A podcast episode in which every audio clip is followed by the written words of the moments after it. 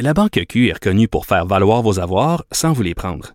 Mais quand vous pensez à votre premier compte bancaire, tu sais, dans le temps à l'école, vous faisiez vos dépôts avec vos scènes dans la petite enveloppe. Hmm, C'était bien beau. Mais avec le temps, à ce compte-là vous a coûté des milliers de dollars en frais, puis vous ne faites pas une scène d'intérêt. Avec la Banque Q, vous obtenez des intérêts élevés et aucun frais sur vos services bancaires courants. Autrement dit, ça fait pas mal plus de scènes dans votre enveloppe, ça. Banque Q. Faites valoir vos avoirs. Visitez banqueq.ca pour en savoir plus. Cube Radio. Radio. Cube, Cube, Radio. Le retour de Mario Dumont. Deux heures d'info. De 15 à 17. Il provoque et remet en question. Il démystifie le vrai du faux. Mario Dumont et Vincent Dessureau. Le retour de Mario Dumont. Bienvenue à l'émission Tout le monde, bienvenue à Cube Radio. On a bien des choses à vous raconter aujourd'hui, des bons invités. Bonjour Vincent. Salut Mario. Avec ton t-shirt de la NASA. Ben oui, pourquoi pas? Es-tu, allé déjà à Cap Canaveral? non, j'en rêve, j'en rêve depuis longtemps. Moi, je suis allé. Et euh, tu veux un... mais- moi, c'est que je veux y aller pour un lancement.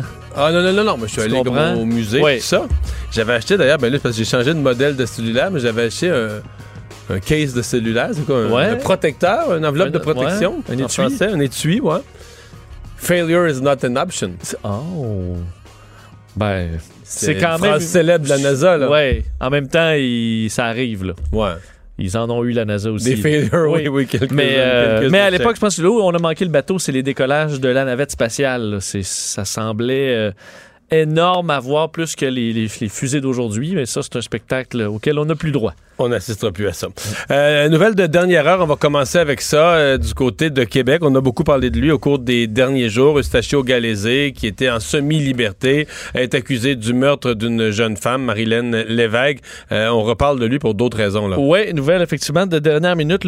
Donc, Galézé, qui est accusé du meurtre, on sait, de Marilyn Lévesque, aurait tenté de mettre fin à ses jours en prison. Alors, des informations, entre autres révélées par TVA Nouvelles, disent qu'il aurait été transféré dans un hôpital de Québec pour recevoir des soins médicaux. Euh, alors, il aurait tenté de s'enlever la vie alors qu'il était euh, détenu. Euh, bon, lui qui est relié à ce, meurtre à l'hôtel Sepia dans le secteur de Sainte-Foy. Alors, c'est les seules informations qu'on a présentement. Alors, on n'a pas de détails sur son état de santé. Ce matin, quand même, dans le journal, les, intervenants, autant le syndicat des agents de la paix que les, gens de la maison de transition qui défendaient là, que c'est la- la- la- le besoin d'assouvir là, ses, ses pulsions sexuelles, puis de le laisser avec une travailleuse du sexe. En fait, l'ensemble de l'intervention, là, que c'était c'était bien, c'était la bonne chose à faire, c'était la- ce qui était sur le plan thérapeutique souhaitable et souhaité, puis euh, sous-entendu que c'était à refaire, là, Ce qui me semble, chez la population, autant que chez moi, là, c'est beaucoup de points d'interrogation. là. Très étonnant. Donc, le, le- le plus loin qu'on pourrait aller avec eux, c'est de dire qu'il y a un certain courage au maintien de leur position. Là. Mais Oui. on pourrait aussi dire qu'on est dans l'absurde quand t'es pas capable de, de- de t'ajuster ou de constater ou de dire minimalement de dire au public que on fait un travail extrêmement difficile, puis on se questionne constamment, puis qu'un événement comme ça nous bouleverse. Ouais, Là, tu lui donnes un accès Internet, puis euh. Qui s'arrange seul, ça me paraît bizarre, effectivement. Mais donc, j'ai j'ai lu ça ce matin avec euh, étonnement pour être poli.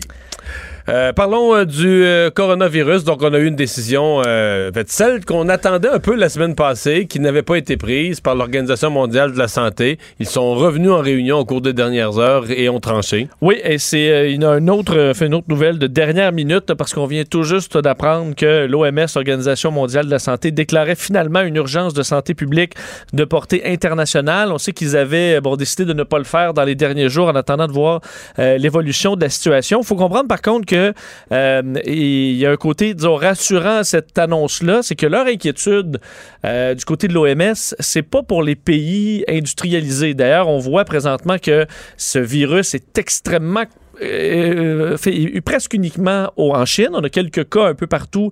On s'entend, c'est assez contrôlé. extérieur à la Chine, on n'a pas encore atteint le 100 cas total. Non, ça augmente à 80 quelques. là. pas, pas très vite. Euh, alors, ce bout-là inquiète moins l'OMS. Ce qui les inquiète, ce sont les pays en voie de développement.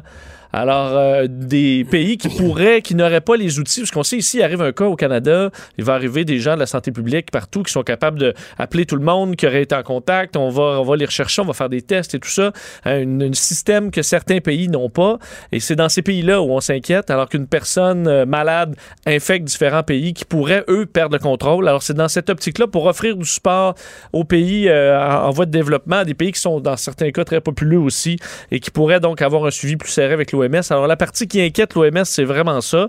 Euh, alors que au, euh, au pays, ben, on, est, on est encore à trois cas. On sait, euh, ce matin, d'ailleurs, euh, le docteur Horacio Arruda, le directeur national de la santé publique, a tenu à se faire rassurant sur la situation Bon, en chez fait, nous. un, un point de presse sans message autre que rassurer, Exact. puis s'attaquer à. Et là, on- moi, ce matin, j'ai couvert ça en direct à LCN. mon premier réflexe a été on vous souhaite la meilleure des chances parce qu'il a dit qu'il fallait. Il circulait une série de mythes et d'histoires à faire peur sur les réseaux sociaux, puis il voulait se faire rassurant en défaisant ça. Oui, c'est sûr que s'informer sur le, coronavirus sur Facebook et voir euh, tout ce qui se promène là-dessus, c'est euh, à éviter. C'est ce que la santé publique vous dit d'ailleurs. Euh, comme quoi, il y a plusieurs euh, bon, euh, des informations exagérées ou carrément fausses qui circulent. Alors, à tenter de faire tomber certaines d'entre elles. Alors, ils vont d'ailleurs s'œuvrer à faire tout ça. D'ailleurs, et c'est vrai, là, il y en a beaucoup d'histoires qui, qui circulent. Je peux peut-être vous en donner quand même quelques-unes qui sont très populaires sur Internet, entre autres. L'histoire des repas de chauve-souris. là. Alors, on voit une image Non, d'une femme qui mange une soupe de chauve-souris et tout ça. Sachez que c'est une, une vidéo de 2016 là, euh, t- tournée euh, dans un archipel du Pacifique. Ça n'a pas de lien avec la Aucun maladie rapport. actuelle. Euh, des faux communiqués de presse aussi par endroits. Entre autres, en Australie, il y a un de ces communiqués-là qui, s'est beaucoup circulé, comme quoi on demandait aux Australiens de ne pas... euh, d'éviter les banlieues qui étaient à forte concentration de Chinois ou de parce personnes que dans les fausses chinoise. rumeurs, il y en a quelques-unes. Il y en a qui sont à teneur farfelu, faire peur pour faire peur. D'autres sont à connotation raciste jusqu'à un certain Oui, point. Absolument. Alors, euh, des vaccins aussi, comme quoi des compagnies avaient breveté ce même euh, vaccin contre ce virus-là en 2015. Sachez que c'est bon, c'est complètement faux. Euh, les vidéos aussi, puis ça, faut faire très attention. D'ailleurs, j'en ai reçu, moi, qui, bon, qui fait beaucoup de vidéos à, à Salut Bonjour. Pourquoi tu passes pas ça? Pourquoi tu passes pas ça? C'est compliqué de faire valider. Et les médias traditionnels, autant on leur tape dessus, doivent vérifier d'où ça vient avant de faire Avant de circuler montrer des ça à vidéos. 500 000 personnes le samedi matin. Là. Exact. Alors, des images de gens qui tombent complètement paralysés là, dans les rues. On en a vu même dans le secteur du Sri Lanka. Donc, des monsieur qui juste tombe d'un coup. là, ça tombe comme des mouches en Asie. Euh, dans ce cas-là, de ce monsieur-là, c'est une vidéo qui date euh, d'il y a quelques années. Alors, ça n'a pas du tout de lien. Et il y en a plusieurs comme ça. Là, Mais c'est épouvantable quand même. Il se dit n'importe quoi. Là. Mais je veux dire, en même temps, euh, j'entendais le docteur Arruda dire là, il faut que les fausses affaires euh, rassurent les gens. Voici l'état de situation. Il faut être prudent. On est prêt. On a pris les mesures. Pour l'instant, il n'y a pas de cas. Mais s'il y en arrivait un, bon, on encadrerait. Tu sais, c'était toute logique ce qu'il disait. Mais il dit, il faudrait arrêter les fausses choses qui circulent. C'est parce que tu dis, excuse-moi, monsieur Arruda, docteur Arruda.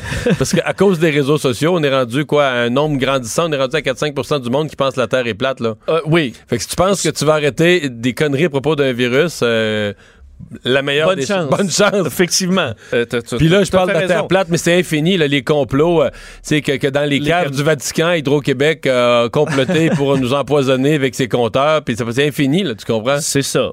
Bon. Et, euh, alors, euh, bon. Tout circule, en fait. Là. Oui. Et d'ailleurs, je vois. Ben, il circule entre autres des, des critiques envers les médias qui vont des deux bords, parce que moi, ce que je vois, c'est les médias font paniquer le monde, autant que voici ce que les médias vous cachent. là. Donc, des t'as images les deux apparentes, là, justement, le monde qui tombe les pommes et tout ça. Ben là, je dis, écoute, euh, c'est où, là? On en met-tu pas assez ou on en met trop? C'est vraiment être tenu par la vérité. Dire, la vérité, c'est qu'au Canada, pour vrai, il n'y a pas lieu de. Pas lieu de paniquer. Il n'y a, a pas de cas au Québec, il n'y en a pas. Une coupe en Ontario. Mais en même temps, la vérité, c'est qu'on sait qu'il y en a. Il y a beaucoup de gens qui voyagent. Qu'un virus comme ça est plus susceptible de voyager aujourd'hui qu'il y a 20 ans ou qu'il y a 50 ans. Dire, qui garde la euh, on a parlé hier à une jeune du Saguenay qui étudie à, qui étudie à, à Wuhan, dans la ville la plus touchée. Donc, on vit, sérieux ce qui se passe ben là-bas. oui, on vit dans ce monde-là. Puis, euh, Il y a des gens aussi qui comparent le virus, ah, des- je pense que tu parlais du cancer tantôt, ou d'autres maladies. Non, mais un virus, c'est un virus. Les autres me disent le cancer, il y en a, il y en a un bon an, malin, il y en a tous les ans, on le sait. On trouve pas, on dit pas que c'est plus drôle les gens qui décèdent du cancer, mais Puis il y a une fortune qui est mise en recherche. Pas comme si c'était négligé le cancer. non, c'est juste qu'on sait que le cancer se propage, se propage pas. euh, euh, le cancer est pas, euh, il est pas contagieux. Or des virus, puis je pense que tu parlais, c'est toi qui parlais cette semaine du H1N1, euh, qui était devenu, je pense qu'on avait appelé à l'époque, si je ne m'abuse, la grippe espagnole. là, après- Exact. C'est une Ah. souche de H1N1, la grippe espagnole, Au- qui au avait début- évolué au- pour début être du 20e très siècle. virulente. Qui a fait combien de morts sur Terre? C'est euh, entre 50 et 100 millions. Bon. Mais ce que j'entends là-dessus, quand tu ramènes euh, le- la grippe espagnole, ça dit ouais, mais ça c'était avant les, les soins de santé et tout ça. Non, c'est vrai. Ben, ben, c'est vrai, sauf que c'est aussi avant qu'il y ait des villes de 40 millions de personnes. C'était avant que Les les, gens se promènent tout le dans monde des métros, en avion. Donc, euh, et nous, on, on s'imagine dans nos, dans, dans- nous, on a un hôpital euh, très, je veux dire, c'est pas le cas de tous les pays. Là. Alors, on dit, imagine que ça tombe dans des pays pauvres. Là. Vous pensez quoi? Qui, on a déjà une file d'attente à l'urgence, nous, chez nous, dans un pays riche. Là. Alors dire, ah ben ça, c'est parce que dans le temps, en 1918, les gens n'avaient pas de soins de santé, mais il y a encore des milliards de personnes qui n'ont pas accès à des soins de santé. Ou là très ou limité. très limité. Donc, imaginez-vous, euh, et tous les épidémiologistes, j'entendais justement un invité de euh, Geneviève tantôt dans son émission qui, tu sais, qui riait un peu de ça, là, en disant qu'il y a- là, il y avait 7000 cas, mais il y a 7000 euh, euh, diagnostics de cancer par jour en Chine. Mais c'est pas ça le principe. N'importe quel épidémiologiste va dire c'est un cas sérieux et ce genre de- S'il devait y d'épidémie avoir mutation, ça peut être dangereux. Je dis pas de paniquer, mais c'est le fait réel. C'est-à-dire qu'il faut prendre ça de façon sérieuse, le suivre de près. On voit que la Chine fait des efforts comme, comme ils ont, on n'a jamais vu. Ça fait partie de la nouvelle mais moi, aussi. je vais te dire, ça, c'est, moi, là, c'est peut-être le plus gros questionnement que j'ai. Puis, je veux dire, euh, Dieu sait que je suis pour la démocratie, puis je suis contre une dictature comme la Chine, mais en présence d'une pareille crise, d'un virus, comment, mettons, comment t'aurais réussi à Montréal, en découvrant qu'à Montréal, là, t'avais plein de monde infecté, puis 100 morts, puis euh, 6000 infectés. Tu dis, mettons que t'annonces- le maire de la- Valérie Plante annonce, là, avec euh, François Legault, là, on ferme tout tous les moyens de transport de toute forme, le centre belle, les théâtres, les cinémas, euh, tout. Le métro, tout le monde reste chez vous. Ferme tout. C'est dans un pays qui est habitué d'être libre et tout ça. Euh, hmm. Ben, t'as raison. Il va y avoir Alors que les ben, Chinois là-dessus sont plus habitués. C'est un gouvernement autocratique. Mais on s'entend que ce qui se passe présentement, ça va être étudié euh, sur des années pendant des les, les- les experts en épidémiologie et tout ça. Parce que si on réussit vraiment à arrêter cette, euh, cette propagation-là, ce qui semble quand même au niveau international être le cas pour l'instant, c'est un cas, là. Ça va être intéressant de voir, à dire, OK, un pays qui se prend en charge, qui prend la menace très au sérieux, coupe tout d'un coup. Ce sera peut-être ce qu'on va faire dans des menaces à venir aussi, Ouais, c'est-à-dire pas prendre de chance, tout fermer, arrêter tout dans le but d'arrêter de circonscrire le plus une épidémie. C'est juste ça, c'est très intéressant en soi, peu importe le nombre de morts. Annonce ce matin euh, concernant la consigne, euh, annonce du gouvernement du Québec, euh, euh, qui va peut-être en surprendre certains. En fait, je pense que la consigne sur les bouteilles de vin, on était un peu préparé à ça. Oui. Mais là, c'est euh, consigne très, très large. Oui, on s'entend. C'est une, c'est un changement complet de, de la façon dont on va gérer au Québec nos, notre recyclage avec cette annonce donc aujourd'hui sur sur la consigne. Alors les choses vont vont changer pas mal à partir de 2022. Euh, vous rappelez que et, et ça, c'était quand même une problématique, on s'entend, les, euh, la variation du prix de la consigne. Alors ça, ça change. 10 sous maintenant, Ouais, parce peu que là, il y a des importe le bouteilles- modèle. Il y a des bouteilles de bière, il y en a à 20 sous, il y en a à 25 sous, il y en a à 30 sous, il y en a à 10 sous. La plupart sont à 10 sous, mais dans les plus grosses, là, c'est fini. hein. et, on fi- bon, et on finit sous. Et, euh, de- et- et là, bon, 10 sous pour tout, pour, pour, pour tout ce qui est plus de 100 millilitres jusqu'à 2 litres. Euh, ensuite, les. Mais ce qu'on n'avait pas vu venir, c'est les contenants de carton, là. Oui, parce que là-dedans, ça Les tétrapacks, petites boîtes de jus, puis boîtes de jus. C'est sûr que pour, lait. pour une famille, par exemple, ça vient quand même de monter de prix, là, la boîte de jus pour les lunchs et tout ça. euh, 10 Ben, sous la petite par, boîte, le, par pack jus. de 8, là, qui a 8 petites boîtes de jus, vient de monter de 80 sous. Ben, on va te dire, ben, Va le, tu- va le reporter. tu vas avoir tes 80 sous, mais quand même, l'achat. euh, Euh, oui, alors euh, et aussi évidemment, ce qui est un gros changement, ce sont les bouteilles de vin et les euh, euh, bon les bouteilles d'alcool fort. Là, c'est 25 sous. On voudra des points de dépôt, donc un peu partout au Québec, 400. Évidemment, ça, ce sera à travailler d'ici 2022 où on va déclencher là, dans la- euh, un projet pilote. Après, évidemment, tout ce travail qui, qui aura lieu d'ici 2021 sur comment on gère ça, mais on s'entend que ce sera Il faudra que ce soit simple hein, pour que monsieur et madame Oui. tout le monde y adhère. Parce Mais- mais, que euh, déjà, on s'imagine des grandes files d'attente avec tous tes sacs puis Ah tes ouais. euh, et compagnie. C'est pas évident d'avance. Moi, ce que j'entends aujourd'hui, c'est que les citoyens sont sympathiques à l'idée en disant qu'il faut mieux récupérer. On a vu la crise du recyclage. Mais euh, c'est quand même, je suis pas sûr que tout le monde prend conscience de l'ampleur de l'échec. C'est-à-dire que le bac bleu, puis moi je l'ai vécu, l'implantation, puis tout ça, c'est pas banal. C'était une stratégie qui était basée sur un, un- un principe simple. Si on veut que la population récupère ces matières, Oui. faut, leur- faut mettre ça simple. Il faut faciliter la vie aux citoyens. Fait que si on implante un bac bleu, nous, les municipalités, on va récupérer le contenu du bac bleu, puis nous, on va s'occuper d'en faire le tri. Donc, dans des centres de tri, on va séparer plastique, papier. Donc, on avait dit, pour le citoyen, s'il est un petit peu discipliné, puis il s'informe, tu sais, plastique, on met pas n'importe quoi là-dedans. Puis je sais qu'il y a des... Il y a des gens qui ont jamais appris, là, qui ont mis des souliers, qui mettaient n'importe bac bleu, mais n'importe qui qui s'informait un peu, tu savais exactement ce qui se mettait, ce qui, se mettait pas dans le bac bleu. C'était quand même simple. Le bac est dans ta cour, tu vas verser dedans ton papier, euh, ton plastique. Mais là, euh, c'est ça. C'est que là, on débarque complètement de ce régime-là, puis on dit dorénavant, tes matières, tu les ramènes. Et ils ont quand même des objectifs assez hauts parce qu'on espère d'ici 2030 recycler 90% de ces contenants-là. Il y en aura 4 milliards maintenant de, donc de, de, de consignés. Ça fait quand même pas mal. Ouais. Il va falloir que les gens adhèrent à ça. Alors, À ça, suivre. À suivre. oui. Parce que, tu sais, les, les gens, là, adhèrent. Le même citoyen qui, aujourd'hui, en Vox Pop, te dit Ah, je suis bien content, le recyclage, c'est bon, c'est bon pour la planète, puis tout ça. Je veux dire, euh, va, y refaire un autre Vox Pop, mettons, dans deux ans, quand il va être dans une file d'attente pour ramener ses bouteilles, puis ça marche pas, puis que là, là, là, il y a un employé euh, un peu empoté là, qui compte lentement là, les bouteilles, puis qui se trompe, puis qui arrive pas au même chiffre, puis là, ça s'ostine. Oui, mais pour ceux qui sont, il y a des gens qui n'ont pas de voiture, là, admettons, là, ton centre Ouais, de récupération est pas nécessairement proche. Tu arrives avec tes gros sacs, là, tu te promènes dans, euh, sur un kilomètre pour aller porter tes. euh, Puis là, t'attends, puis il y a une ça va être difficile. Mais effectivement, il y a une madame qui m'a écrit là-dessus, là, qui dit là, vous avez parlé de ça ce matin, vous n'avez pas parlé de nous. là. moi, je suis une personne âgée, euh, tu sais, j'ai problème de mobilité, c'est déjà compliqué faire, faire livrer mon épicerie. Là, il va falloir que je fasse livrer la sortie, il va falloir que je fasse une autre, paye pour une autre livraison pour sortir Les de, intrants et les sortants. c'est ouais. ça, sortir de Ouais, chez nous bon. tous ces contenants.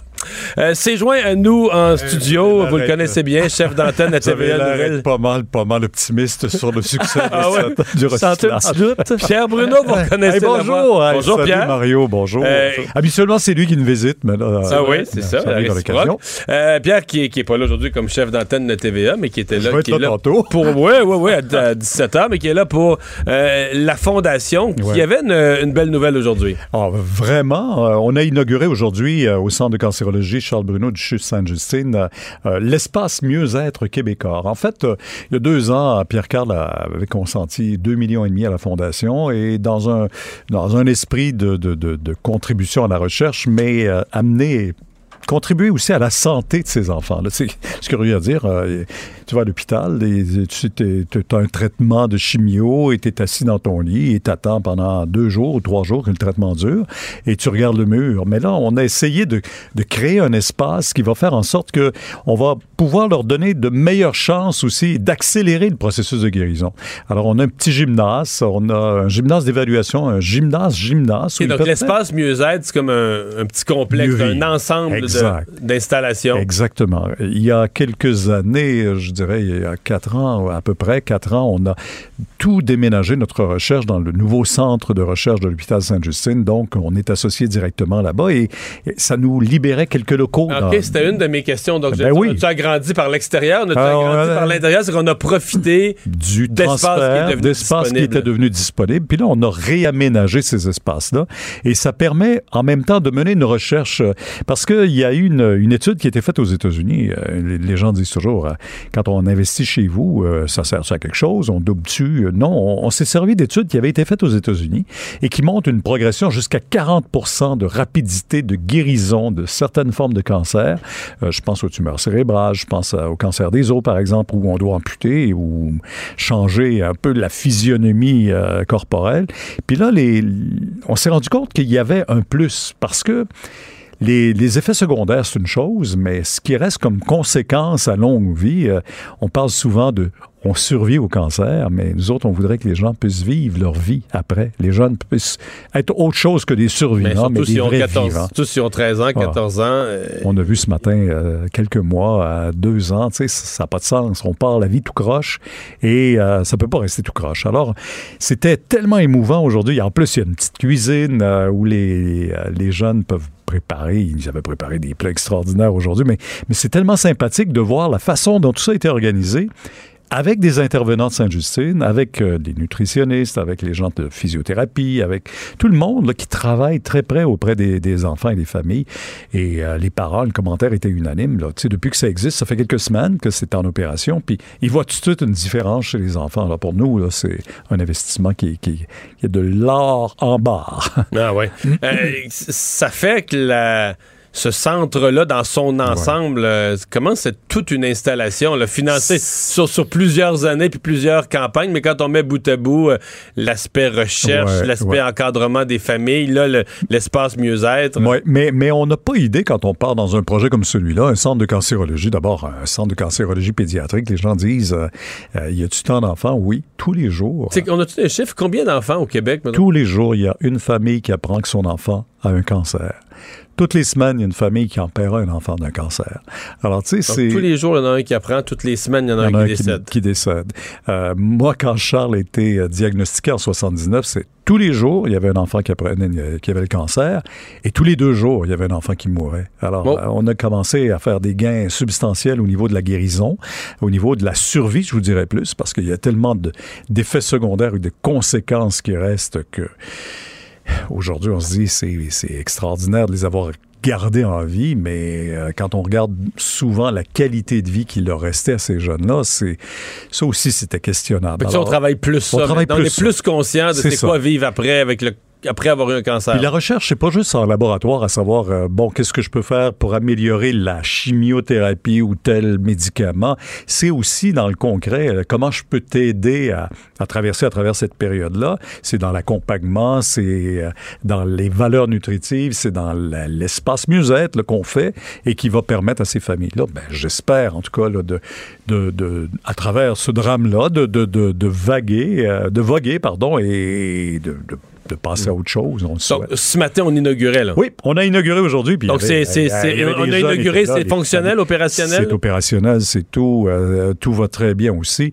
Et pour nous, c'est un gros investissement. On est fiers de ça aussi, mais on en a d'autres investissements. Mario, ça, le premier pavillon, on l'a ouvert il y a 25 ans.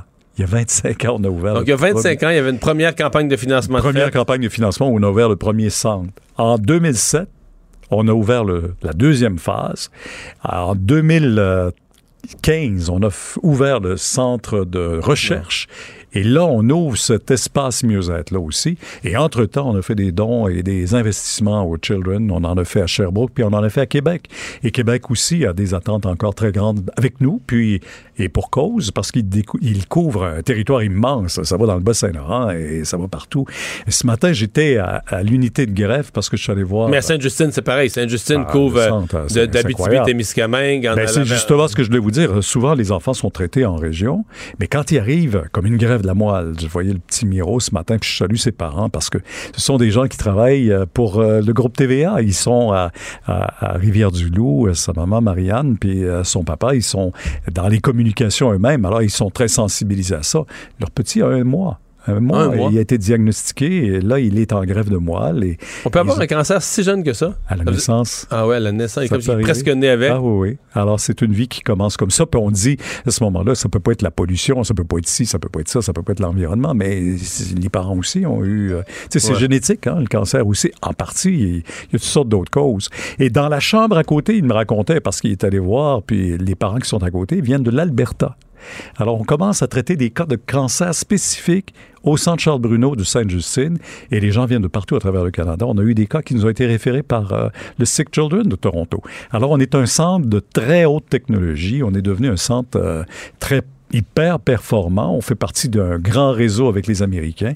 Puis ça, c'est la plus grande fierté de dire on part avec un, petit projet, une petite affaire, et puis que tout à coup, on est devenu euh, parmi les meilleurs. Puis je salue, en fait, euh, tout le personnel. Puis je pense bien qu'il faut saluer aussi euh, tous ceux qui sont dévoués, les bénévoles. Puis on a réussi à faire quelque chose de, dont on peut être très fier au Québec. Mais je comprends, il y a de quoi. Ben oui. Pierre Bruno, merci. Merci, On Mario. se revoit Eh, 17h. 17h tout à l'heure. 17, je vous attends. Après sa course entre les deux euh, stations. Ça marche. Ça marche, ça marche Ah, rapide. marche rapide, OK. Moi, je vais courir. Ah oui. Euh, troisième lien, euh, Vincent. Donc, euh, le ministre Bonardel, hier, euh, qui a fait cette annonce et euh, nouveau tracé, vraiment, mais pas un peu, là, très, très différent tracé qui relie les centres-villes Lévis et Québec. Et puis là, c'est un peu la pluie de réactions politiques, euh, largement positives. Euh, est-ce, que, est-ce que le ministre a réussi le coup du Ben- siècle, le, le tracé de la réconciliation? Ben, ça bouscule un peu parce qu'évidemment, euh, bon, beaucoup de gens étaient fortement contre et ou fortement pour le troisième lien. C'est un sujet qui, euh, qui, qui déchire pas mal. Entre autres, ceux qui sont très euh, pour l'environnement et tout ça, qui disaient, ben là, les voitures, faut, euh, faut, faut arrêter cette, disons, le- le- la, la passion de la voiture pour les gens de Québec et tout ça. Mais là, on offre une alternative qui est très orientée vers le transport en commun, qui relie directement deux centres-villes, alors qu'il peut, euh, qui pourrait convaincre plusieurs personnes à Lévis, à Québec, de même abandonner la voiture pour aller travailler, que ce soit euh, des jardins, des centres à Lévis ou euh, évidemment au centre-ville de Québec pour ceux qui habitent à Lévis. Alors, un projet qui est au niveau disons de l'environnement et à la limite intéressant je pense même pour ceux qui étaient fortement Ouais. contre Mais le les- les, deux lien. grandes inquiétudes que j'entends, là, c'est. euh, parce que là, il faut, faut sortir quelque part euh, dans Saint-Jean-Baptiste, dans Basseville, en s'en allant vers le, le, le parc Victoria. là, le- Ouais, le, le stade, Le stade le stade de- Canac où il y a le poste de police Victoria. C'est ça, le poste de police. autres, là, ouais. Et là, on se dit, euh, bon, euh, parce que la sortie d'un tunnel, c'est pas petit, là. Non. C'est faire arriver un tunnel, le faire sortir de terre, c'est pas petit. Alors, qu'est-ce qu'on va démolir, enlever? Puis il faut que tu fasses des, des boucles, des bretelles pour te raccrocher aux, aux autoroutes existantes. Euh, la deuxième inquiétude que je vois, c'est vraiment la... Est-ce que, le, le- le- est-ce que les coûts, est-ce qu'on vient d'augmenter les coûts? Est-ce qu'on vient de complexifier la profondeur, etc.? Est-ce qu'on vient de complexifier le projet? Bon, euh, di- dire pour l'instant que, euh, on- selon François Bonnardel, on comprend là, de son discours que le scénario numéro un qui était de passer par l'île d'Orléans, on va l'écarter. là. On en est là. fini. C'est pas mal fini. Le maire euh, Labaume, autant que le maire Laulier de Lévis, était très emballé euh, par le projet. Alors, on voit que, bon, euh, ça, ça semble faire un petit peu plus consensus que l'ancien projet. Alors, on comprend que le- on, risque de se diriger plus vers le, nouveau tracé présenté. Il y aura un portrait complet, au dire de François Bonnardel, dans les prochaines semaines. Alors, ça, ça, arrivera. Euh, et euh, euh, ça fait quand même réagir d'un côté négatif, du côté du Parti libéral du Québec. On parlait d'improvisation, que c'est un recul et tout ça. C'est ce que Gaétan Barrette, député libéral, a dit lors d'une entrevue téléphonique aujourd'hui. Et vous faire entendre un extrait, entre autres, de Catherine Dorion, qui est, bon, chez, Québec solidaire, très, très fortement contre. là, Elle a fait des vidéos et tout ça pour dénoncer euh, très vivement ce projet. Mais là, elle a perdu le maire Labaume comme allié. Euh, oui, parce que le maire Labaume est emballé là, par le nouveau projet. Alors, Ouais. c'est quand même euh, bon, c'est quand même un changement de cap. Alors, je vais vous faire entendre un extrait de Catherine Dorion qui était sur les ondes d'LCN un petit peu plus tôt aujourd'hui et il est suivi d'Éric Kerr euh, qui parle un peu du changement de, de, de- de tracé. Pourquoi on a décidé ainsi? Ce sont littéralement des dizaines La plus importante question, combien ça va coûter? Tu sais, euh, souvent on nous dit QS, vous, jetez de vous voulez jeter de l'argent par les fenêtres. Là, on est en train de dire attention, ça va coûter une beurrée. Pendant combien de décennies on va payer ça? Toutes ces questions-là restent là. Moi, je le vois euh, positivement, d'abord parce que le corridor naturel nous révèle quelques surprises quant au fond marin. Donc là, il y a des difficultés euh, de ce côté-là qui ne sont pas présentes dans le tracé qui est maintenant étudié très sérieusement par mon collègue des transports. Elle a, elle a pas tort, Catherine Dorion. La question des coûts. Tu sais, mettons, moi, là, tu m'entendras, jamais avoir une position ferme et claire en faveur. J'ai, un penchant pour le troisième lien. Je trouve que ça Oui. se tient. que- Mais je veux dire. euh, Mais c'est rare que quand on entend que Québec solidaire défendre le contribuable oui, comme ça. oui, oui. Non, mais si tu m'arrives demain et tu me dis que ça coûte 12 milliards, là, Oui. on va relancer la discussion. Là? J'ai un penchant favorable, que c'est un projet qui se tient, puis que dans le réseau routier, quand je regarde la carte du réseau routier de Québec, de le boucler, là, comme la plupart des villes ont une voie de ceinture, ça me paraît logique. Mais je dire, la question, tant que j'aurai pas des plans précis avec une confiance, qu'on a une évaluation de coût qui a du bon sens, parce qu'à date, les évaluations de coûts, c'est très, très, très sommaire. Oui. C'est un- à l'œil. Oui. On explique que c'est moins complexe là, en raison de, de- de- du sol dans lequel on va creuser, mais qu'en raison de la distance, ça devrait ressembler au coup qui était prévu pour le premier, le, le premier trajet. Mais c'est encore là un coup qui était, euh, qui était non confirmé à voir. Parce qu'on comprend aussi qu'il y aura, vu qu'il y a des entrées pour le transport en commun, ça implique quand même des stations aussi. Là. Ils disent que ce sera pas un métro, mais veut, veut pas, il y a quand même une structure qui. Faut quand même que tu descendes dans le tunnel, prendre ton autobus, euh, ton trambus ou prendre ton tramway à l'intérieur du tunnel. Donc, ça prend quand même des installations qui n'étaient pas prévues au départ sur l'ancien qui était uniquement routier. Alors, euh, faudra voir. Mais il y aura un plan dans les prochaines semaines présenté aux Québécois. Bon, on va surveiller ça. Euh, on va aller à une pause. On va vous parler au retour euh, en exclusivité. On vous parle d'un tout nouveau festival euh, d'aéronautique. Ça va t'intéresser, Vincent? Je vais être là, oui. Être Je là. confirme. La Banque Q est reconnue pour faire valoir vos avoirs sans vous les prendre. Mais quand vous pensez à votre premier compte bancaire, tu sais, dans le temps à l'école, là, vous faisiez vos dépôts avec vos scènes dans la petite enveloppe. là. Hmm, C'était bien beau. Mais avec le temps, ce vieux compte-là vous a coûté des milliers de dollars en frais, puis vous ne faites pas une scène d'intérêt. Avec la Banque Q, vous obtenez des intérêts élevés et aucun frais sur vos services bancaires courants. Autrement dit, ça fait pas mal plus de scènes dans votre enveloppe, ça. Banque Q. Faites valoir vos avoirs. Visitez banqueq.ca pour en savoir plus. Le retour de Mario Dumont, le seul ancien politicien qui ne vous sortira jamais de cassette. Mario Dumont et Vincent Dessureau. Cube Radio. Alors, une euh, primeur ici sur Cube Radio. On vous parle dans les prochains instants d'un tout nouveau festival. Vincent, un festival aéronautique. Oui, là, on Je s'entend. pense que les avions, tu connais ça plus que oui, moi. T'aimes ça, ça? Mais surtout que les, les événements du genre, veux, veux pas, euh, je pense qu'il n'y a pas beaucoup d'événements euh, disons, familiales par excellence comme ça. Mais présentement, au Québec, il y a quoi? Il y a Bagotville? Ben, Bagotville aux deux ans, ça attire l'an dernier, c'était à peu presque 150 000 personnes sur deux jours. Euh, au Saguenay, c'est fou là, la, la grandeur. C'est un des plus gros spectacles aériens en Amérique du Nord, c'est pas dans le monde.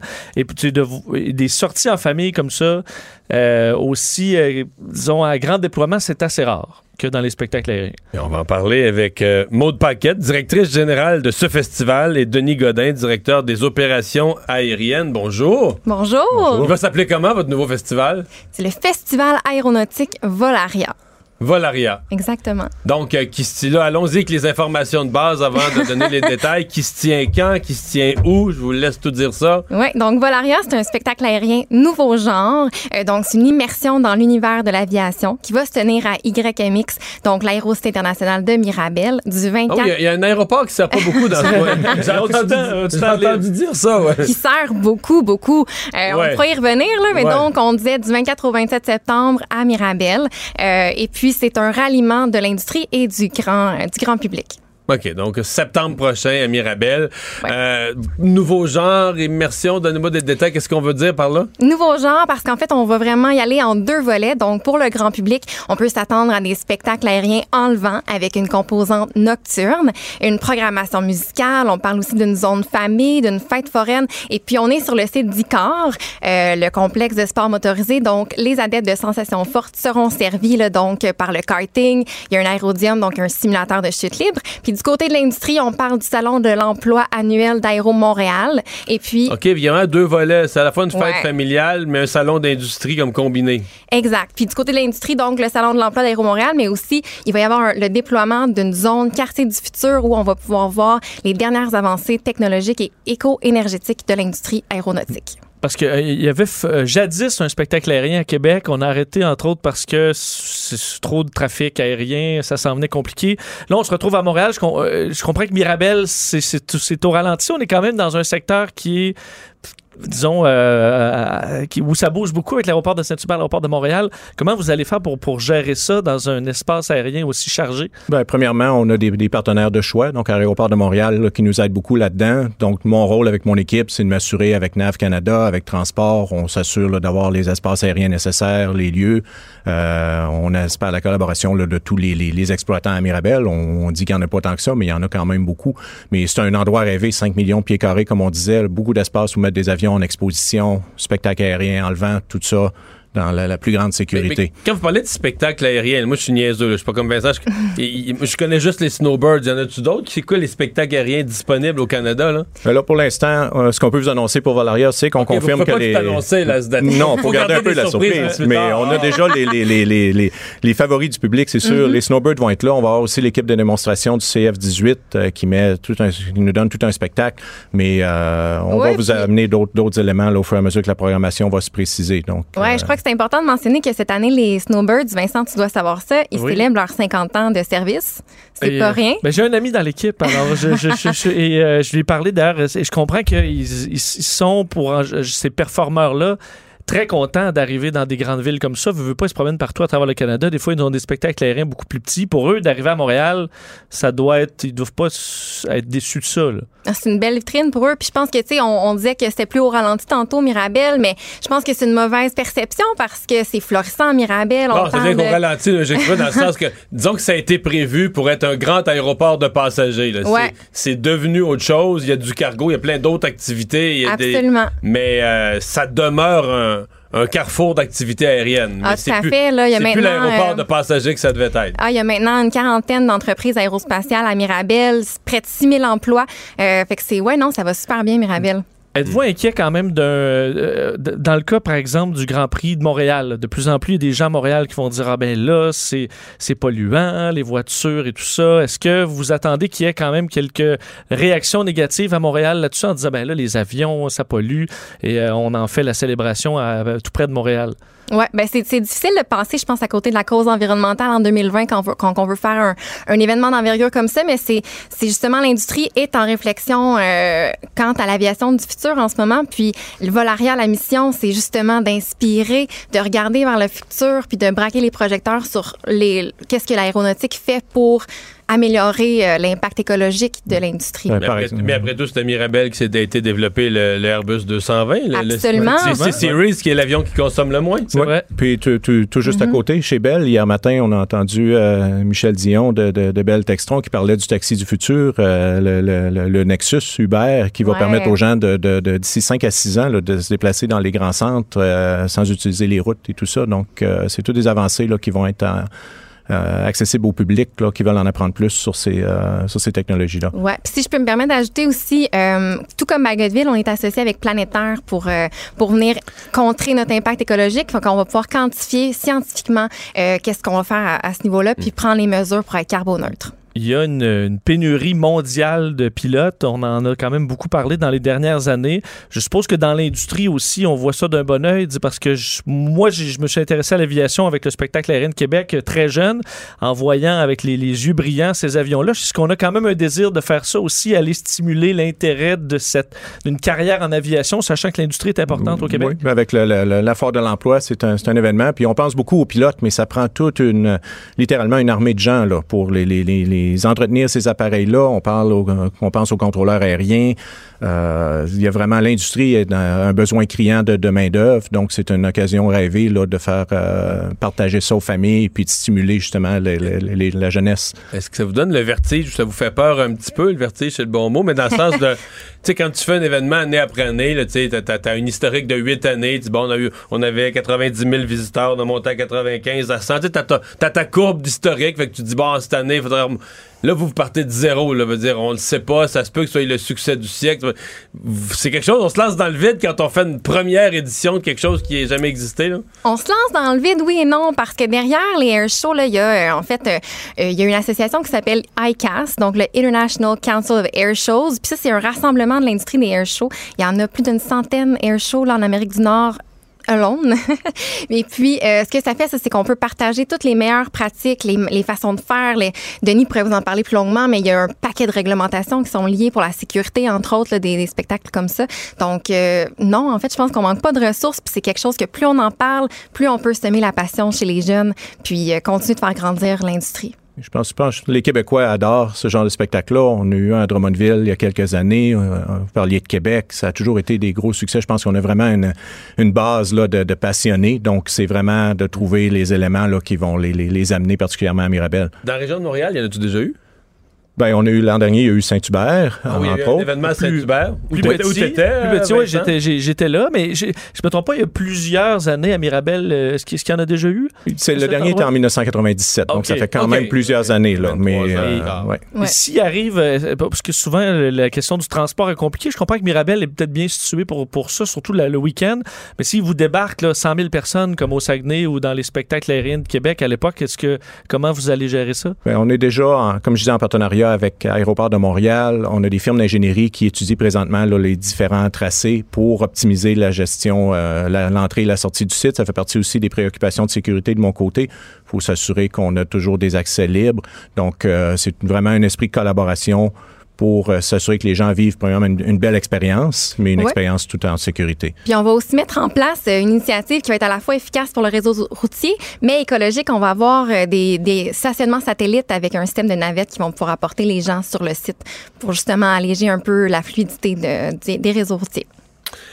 Ben, on vous souhaite la meilleure des chances. Certainement qu'on aura l'occasion d'en reparler. Vous me rappelez le nom, les détails, les dates là, pour les gens qui, ont, qui sont embarqués en cours d'entrevue? Ben oui, volaria.ca, c'est là que vous allez pouvoir trouver le maximum d'informations. Puis s'il vous plaît. Il y a déjà un site volaria.ca. Oui, c'est en OK. ligne dès aujourd'hui d'ailleurs. Euh, donc volaria.ca, puis les euh, soyez à l'affût des réseaux sociaux, notre infolettre. On va avoir des super préventes, ça va valoir la peine de suivre ça. Pour un événement qui se déroule fin septembre prochain. Exact. Ben, merci beaucoup, euh, Maude Paquette, euh, directrice générale, Denis Godin, directeur des opérations aériennes pour ce nouveau festival. La Banque Q est reconnue pour faire valoir vos avoirs sans vous les prendre. Mais quand vous pensez à votre premier compte bancaire, là, tu sais, dans le temps à l'école, vous faisiez vos dépôts avec vos scènes dans la petite enveloppe. là. Hmm, C'était bien beau. Mais avec le temps, ce vieux compte-là vous a coûté des milliers de dollars en frais, puis vous ne faites pas une scène d'intérêt. Avec la Banque Q, vous obtenez des intérêts élevés et aucun frais sur vos services bancaires courants. Autrement dit, ça fait pas mal plus de scènes dans votre enveloppe, ça. Banque Q. Faites valoir vos avoirs. Visitez banqueq.ca pour en savoir plus. Mario Dumont. Il s'intéresse aux vraies préoccupations des Québécois. La santé, la politique, l'économie. Le retour de Mario Dumont. La politique, autrement dit. Et on parle culture avec Anaïs. Bonjour. Bonjour, bonjour. Alors, euh, tu nous parles de Britney Spears. Ben oui, Britney Spears qui est euh, en quelque sorte de retour à Vegas. Là, je me rappelle que le 13 février 2019, elle a annulé, sans que personne s'en attende, sa tournée Domination qui, imaginez-vous, elle devait faire là, 507 000 dollars par spectacle. Ça, c'est plus cher que ce que Céline gagnait. là. Donc, ça aurait été la, chanteuse, l'artiste la mieux payée à Las Vegas. Et là, pour euh, des conflits familiaux, bref, elle a dû annuler. Alors là, c'est un vrai retour pour ses fans, surtout qui vont pouvoir euh, se gâter. Donc, il y a un gros... euh, un gros hangar demain qui va ouvrir. Vous avez peut-être vu passer des images sur le web. C'est très cool. Ça s'appelle The Zone. Donc, c'est un hangar de 30 000 pieds carrés avec une dizaine de salles et chaque salle représente un vidéoclip de Britney Spears. Donc, si vous avez écouté, euh, exemple, la vidéo récemment ou la vidéo plutôt de Toxic, on la voit dans l'avion, elle est habillée sexy, eh bien là, vous pouvez recréer une scène du vidéoclip avec une pièce qui est décorée littéralement en avion. Si je vous dis Baby One More Time, les gars, vous pensez à quoi? Ben, Britney Spears. Ouais, c'est ça. Qu'est-ce Ouais, qu'on doit penser à part? Je connais cette chanson-là, mais. Euh, La chorégraphie, La chorégraphie, ça se passait dans un lieu particulier. dans l'école. C'est où? Dans une école. Ça, je m'en souviens plus. Exactement. Ah. À travers les cases. Ah. à travers les cases. Donc là, il y a les cases, les mêmes ou presque, qui est dans euh, le Je vidéoclip. je vais pas être plate, mais les, les vidéoclips, je pensais que c'était les années 80 jusqu'à mi-90. Ben, c'est ça. Ouais, mais Mario, les fans de Britney Spears, en général, l'ont découvert dans ces années-là. Ah ouais, non. Britney Mais- Spears, c'est Euh, début oui. 2000, là. Wow, Ben wow, non, wow. euh, Hit Me Baby One More Time, là, c'est totalement 90. ça. Ah ouais. être quoi, 97, 98? Ça a quel âge, Britney Oh, Spears? oui. Elle avait environ 34 ans. Puis, euh, ben oui, c'est 98. Écoute, moi, je m'en souviens, Ah, j'étais ok. en cinquième année, puis Baby One More Time est sorti. Eh ça jouait à. Musique Plus. On capotait, on attendait à Musique Plus que le, le, le Je pense que j'écoutais plus Musique Plus à ce date T'avais déjà lâché? Ouais, j'avais presque 30 ans, là, j'écoutais plus Musique Plus. là. Mais Oui, ça, mais là, donc- on se comprend là-dedans. Oui, mais est-ce qu'elle est euh, en bon euh, état, euh, Britney? Parce que c'est dur à dire, mais sur le- ceux qui la suivent sur les réseaux sociaux, c'est pas mon cas, mais j'en entends quand même beaucoup parler. À des hauts et des bas. hein. Ah ouais, elle a l'air des bouts un peu mêlés. là. Est-ce que, est-ce que tout va bien pour elle? Oui, c'est très divertissante sur les médias sociaux, mais de façon négative, dans le sens que oui, elle semble extrêmement mêlée, toujours le gros noir au- de- autour des yeux. Les fans souvent écrivent euh, pour que justement on puisse l'aider parce qu'elle semble pas tout à fait là. Honnêtement, là, euh, j'ai l'impression qu'elle en a perdu des bouts dans les dernières années. Elle a tenté à maintes reprises un retour. Ça a été régulièrement, très souvent un échec. Donc, j'y souhaite qu'avec euh, cette fameuse, ce gros hangar-là de zone, qui est une place éphémère, donc ça commence le 31 janvier, ça se termine le 26 avril. Tant mieux si ça peut un peu lui redonner euh, confiance. Mais non, elle semble pas très, très bien euh, mentalement, effectivement. Bon, on se dirige euh, tranquillement vers les Oscars. On a des nouveaux détails? Oui, ça s'en vient le 9 février, 92e cérémonie, et à la grande surprise de tous, Billie Eilish sera sur scène. On sait que c'est 2020 pour elle a commencé extrêmement bien, donc là on a appris récemment qu'elle allait signer la pièce de James Bond. Elle a remporté cinq Grammy Awards sur six nominations le week-end passé, donc là on sait qu'elle va faire une présentation spéciale. On sait également qu'il va y avoir une, un hommage, évidemment, là, on l'a vu aussi à Kobe Bryant. Et, messieurs, ce sera une cérémonie verte. C'est ce que les Golden Globes ont voulu faire. Et là, qu'est-ce qu'on dit par cérémonie verte? Imaginez-vous que 70% des plats qui seront servis seront composés de plantes. Ça n'a pas rapport, ça? Ça n'a pas rapport avec vert? Ben, Ça dépend comment sont cultivées les plantes. euh, Il y a de plus en plus Ben, de vert, rapports. les plantes? Ben, Je veux dire, s'ils mettent des insectes- Les animaux aussi, c'est vaste. S'ils mettent, ça dépend quel produit, ça dépend. Tu sais, les avocats, là, maintenant, euh, les vegans sont rendus, ben, ils sont mêlés pas mal, mais ils sont rendus qu'ils boycottent les avocats. Ils boycottent une série de fruits et de légumes en Europe, là. Parce qu'ils sont pas cultivés de la bonne manière. Ils vont, et- remarque, ils vont mourir de faim, mais je sais pas si. Ben, Ouais. écoutez, moi, je vous dis ce qui a été annoncé dans les médias. Donc, Non, on c'est parce que c'est rendu. mais mon point, c'est que c'est rendu ridicule. là. Tout le monde fait un événement, tout le monde fait n'importe quoi sans le besoin de se dire vert pour être aussi vert que l'autre, puis tout ça. Oh, ouais. C'est comme à un moment donné, arrêtez de nous écœurer avec ça, puis euh, agissez selon votre conscience, puis faites le bien. Mais je trouve pas que ça doit. c'est- Chaque événement qui va être vert, es-tu écœuré Ben oui, de ça? que, euh, écoute, c'est une cérémonie verte, mais tous ceux et celles qui sont en nomination reçoivent des milliers et des milliers et des milliers de prix. Tu sais, ça met de la consommation de l'avant. là. Donc, il y a quelque chose là-dedans qui fonctionne pas. Et regardez, il y a Joaquin Phoenix, de son côté, lui, qui a décidé de porter le même smoking pour tout, tout, tout, tout- toutes les célébrations, que ce soit les Golden Globes. Je pense que c'est le geste le plus vert et le plus logique que j'ai- dont j'ai jamais entendu C'est un parler. bon flash, Bravo. ça, quand même. Je suis rendu un admirateur de lui. Bravo. Bon. En plus, ça simplifie vraiment tout, là. On s'entend, là? Non, C'est une mais bonne les idée. hommes, là, vous avez un beau euh, veston noir, vous pouvez le porter, puis les femmes s'en rendent pas, euh, comparativement aux femmes où la robe, c'est donc bien important. Effectivement, les gars, vous pouvez toujours être Ouais. habillés pareil. Une Mais femme à TV, mais elle met deux fois le même linge dans une année, puis le monde va dire, elle est toujours habillée pareil. Oui. C'est sûr. Oui. Ça, c'est sûr et certain. Et parlant de Kobe euh, Bryant, sa femme, son ex-femme, Vanessa Bryan, a finalement brisé le silence. Ça fait quelques jours que Mhm. les gens attendent, en fait, qu'elle parle euh, sur les médias sociaux. Elle a quand même été 20 ans avec euh, l'ancien joueur de basket. Donc, elle a écrit euh, un long message disant qu'il n'y a pas de mots pour décrire la peine que la famille ressent, qu'ils ont de la difficulté à voir comment poursuivre leur vie aussi bien en sachant que deux membres de la famille manquent. Et la publication, en moins de 20 heures, a récolté plus de 9 millions de j'aime, plus de 500 000 commentaires. Donc, c'est vraiment la chose aujourd'hui qui a retenu l'attention sur les médias sociaux. Bon. Et euh, nouvelle série sur le Club Illico? Ben oui, là, il y a eu une, euh, une nouvelle aujourd'hui qui a fait un peu rire. euh, les fameuses recherches sur la bière Corona, à savoir si la Corona donnait le Moi, j'ai vu ça. Mais c'est quand même spécial de savoir que les recherches ont augmenté de 3000 là, sur les moteurs de recherche. Donc là, Non, mais j'ai lu que la avoir- compagnie Corona est inquiète de ça. Là. Les experts marketing puis tout ça surveillent ça de près, se préparent à réagir, savent pas trop quoi faire. Mais euh, Ben, parce qu'il y en a, c'est sûr, qui font des raccourcis. Tu sais, coronavirus, la bière Corona, pourtant ça vient du Mexique, mais bon, ça peut peut-être porter à confusion. Mais justement, là, pour en apprendre. t'es gentil, t'excuses. T'es, gentil envers l'humanité. Parce qu'on on pourrait dire, on pourrait aussi dire le monde est bien. Bon, mais on le dira pas. Aussi, mais, mais moi, je suis pas payé pour ça. Tu vois. Moi, je suis dans le positif. Bon. Et euh, là, justement, pour avoir les, euh, des bonnes réponses, c'est disponible dès aujourd'hui une nouvelle série documentaire originale, Pandémie, sur Club Illico. Alors, c'est Pandémie, nous sommes prêts. C'est présenté par Gabriel Sabourin, qui joue dans la fiction Épidémie. Euh, moi, je l'ai écouté encore hier soir. Honnêtement, ça, ça fait peur dans le sens qu'on n'a pas le choix, on est confronté, on se dit, hey, c'est exactement ça qui est en train de se passer ailleurs dans le monde.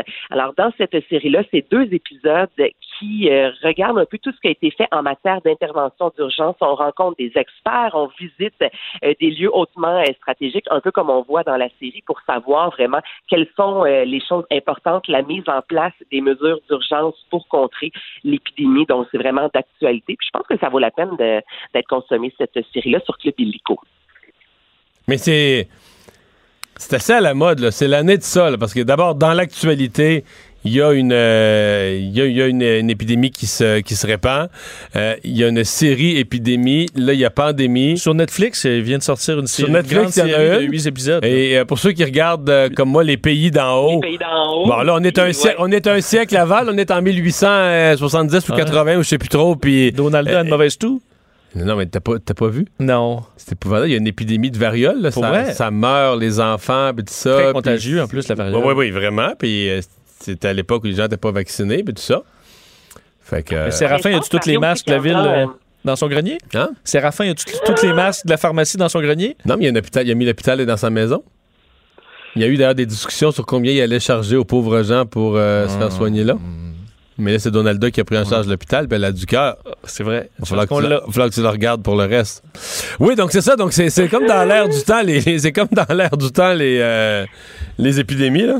Oui, mais en même temps, les créateurs ont fait leur recherche. Tu sais, le- l'Organisation mondiale de la santé, justement, il y a plus d'un an de ça, dévoilait les 10 euh, virus à suivre et il y avait la maladie X, qui était une maladie encore inconnue. Donc, quelqu'un qui ça de près, qui est un créateur, ben, tu sautes là-dessus. Et c'est justement ce que les créateurs, notamment de Épidémie, ont fait. Puis eux autres n'étaient pas surpris, puis on en a parlé à Cube, on en parle d'ailleurs sur TVA Nouvelle cette semaine, n'étaient pas surpris que ce soit un coronavirus le nouveau virus parce que eux, lorsqu'ils ont fait leur recherche l'an passé, déjà les euh, spécialistes et les experts leur disaient que c'était fort probable qu'un coronavirus, qu'une maladie X se développe dans les prochains mois. Donc, oui, c'est dans l'air du temps, mais je pense aussi que les créateurs ont juste bien fait leur job. Ils ont fait des recherches et ils ont vu une, euh, une nouvelle euh, peut-être avant que, que ça sorte officiellement au grand jour. Mais peut-être pour ça qu'il y en a un peu partout présentement qu'on en parle à fond. Mais ça fait un bon sujet que ça fait peur.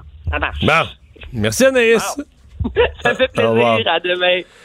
Je veux dire, Vincent, que j'ai lu ça ce matin, puis j'ai tout lu ça. Coronavirus, puis la bière Corona, puis j'en suis mal de commenter ça. Oui, que- mais, il faut- mais tu sais, quand ils disent l'augmentation du pourcentage de recherche, là, on, on s'entend qu'avant, le coronavirus, il y a personne qui cherchait euh, Non, bière, corona et virus avant, là, donc ça a beau augmenter de 3000% Non, mais les gens qui pensent, oublie le pourcentage, mais Ouais. les gens qui pensent qu'il y a un lien, là. Ouais. Qui, boiraient plus de Corona. Que prendre mettons. une lime, ça te protège du coronavirus. Ou au contraire, là, que peut-être que le coronavirus serait parti, je sais pas, là, à cause des gens qui ont bu de la Corona ou qui ont un lien avec la Corona. Il y a des gens qui pensent que la Terre est plate, rendu là. Qu'est-ce qui te surprend? Il est où le complot dans ce cas-là? Ce serait quoi l'intérêt des dirigeants de Corona là, de, de- de lancer un virus comme ça dans l'humanité? Avec qui ils sont alliés? avec quel pays? Quelle puissance étrangère? C'est qu'une fois que tous tes proches sont morts, là, tu vas t'ouvrir une bière. Corona? Oui. OK. T'as remonté le moral? Bon, on va parler sport, je pense.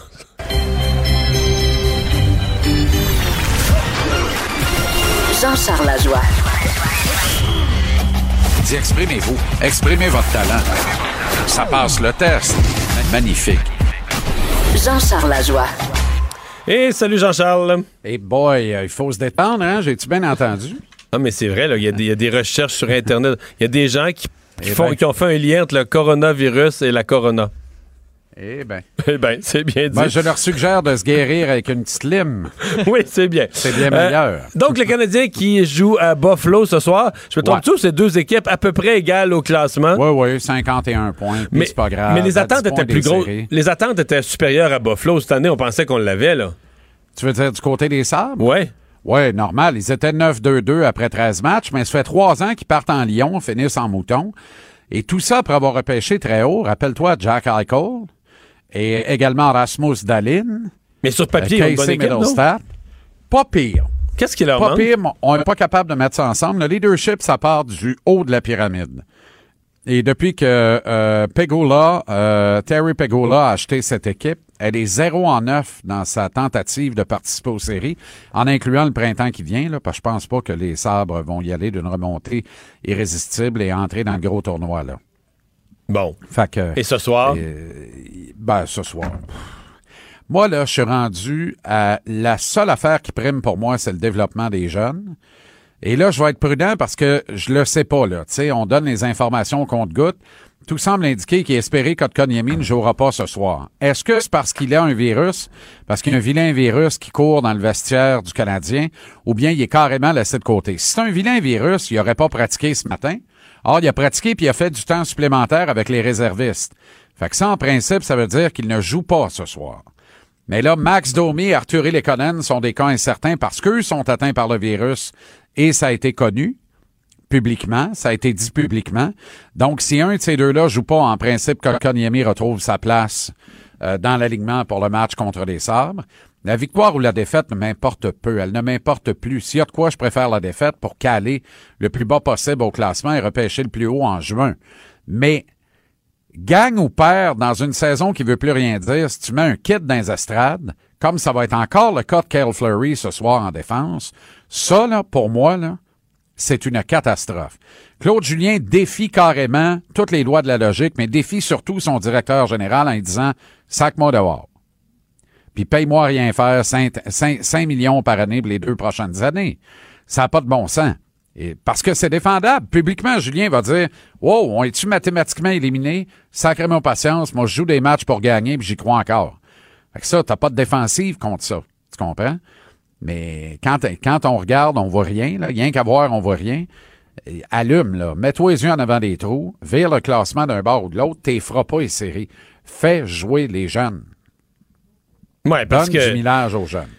Parce que si- pour que le Canadien fasse les séries, il faudrait que le Canadien euh, gagne à répétition, mais il faudrait que deux, trois autres équipes se mettent à perdre aussi euh, de façon euh, de façon dramatique. Ça prend même si le Canadien gagnait à bon rythme, euh, si les autres Non, mais- euh, ben oui, mais tous les statisticiens vont te le dire. C'est mathématiquement possible, mais mathématiquement impossible. Tu sais, des formules mathématiques, des fois, tu regardes ça, tu comment on arrive à ça? C'est inexplicable et on y arrive quand même. C'est ça la beauté de la- des mathématiques. Mais là, on est rendu en faire, puis c'est des mathématiques forts de cégep sciences pures. là. Ben, moi, ça me fait peur. Tu sais, hier, ma, ma réaction dit qu'il reste 31 matchs, là. Il me semble que d'habitude, quand j'arrive ou quand le partisan moyen arrive, je me mets comme le partisan moyen, dans ce genre d'état d'esprit que tu nous décris, puis là, c'est plus important, puis peut-être. Il me semble qu'il reste 7-8 matchs, 10, 12, mettons, 10, euh, mettons 10-12 matchs, puis on se dit, ouais, ça va être long. Mais là, 31, c'est le mot long, le mot long suffit plus. Il me semble que ça va Ben, être. parce que l'an l'an ça dernier, va être est- lancinant, Ben oui. là. L'an dernier, on a été dans la lutte pendant 80 matchs. Là, on va l'avoir été pendant 50. Tu comprends? La nuance est importante, là. Mais c'est la troisième fois en quatre ans qu'on n'est plus dans la lutte au bout de 50 games aussi, là. Fait que ça aussi, là, ça finit par user, là. Mais ça use aussi le Canadien. Là. Moi, je reçois des, des textos quotidiennement de sites de revente. Le titre du texto, c'est Grande liquidation. Il y a des billets pour les matchs du Canadien Ah, à ben partir oui. de 28 piastres. Ah oui, oui, mais ça, c'est que ça n'existait pas il y a 5 ans, là. Ben non, pas du tout. Des Là, billets. vu le jour la- du match, le- tu pouvais plus acheter de billets. des- Ben non. Il y avait juste des billets de- des sites de revente. Les, les Ben billets oui. se vendaient deux fois le prix là, de- Ben oui. écrit dessus. Mais là, tu peux acheter des billets pas chers tous les, tous les Ben non, matins de moi, match. Il y a encore du monde qui me disent euh, T'es-tu capable d'avoir des billets du Canadien? Ma réponse, c'est qu'est-ce que tu veux? Tu veux que je te les donne? Non, non, j'aimerais en acheter, mais je sais pas comment. Et Ben je, leur envoie le, je leur envoie le numéro de la billetterie de l'équipe. puis Je l'appelle à la billetterie de l'équipe. Il en reste des billets.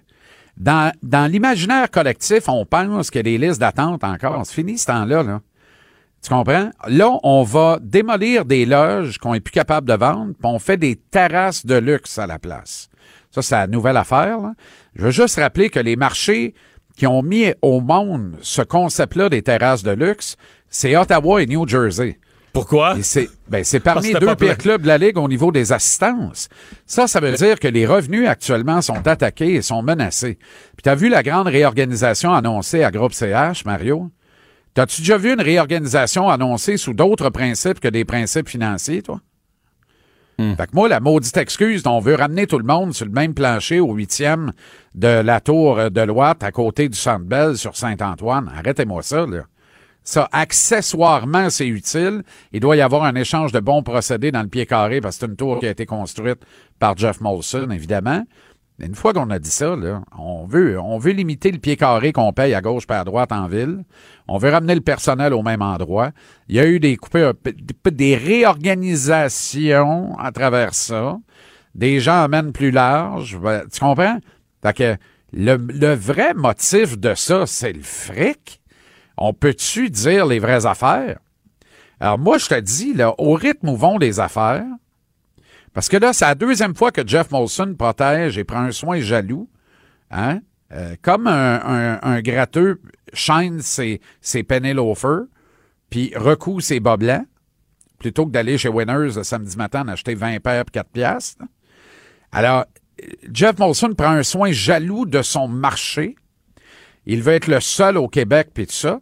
Regarde ce qui s'est passé à Edmonton hier, la bataille de l'Alberta, Calgary-Edmonton.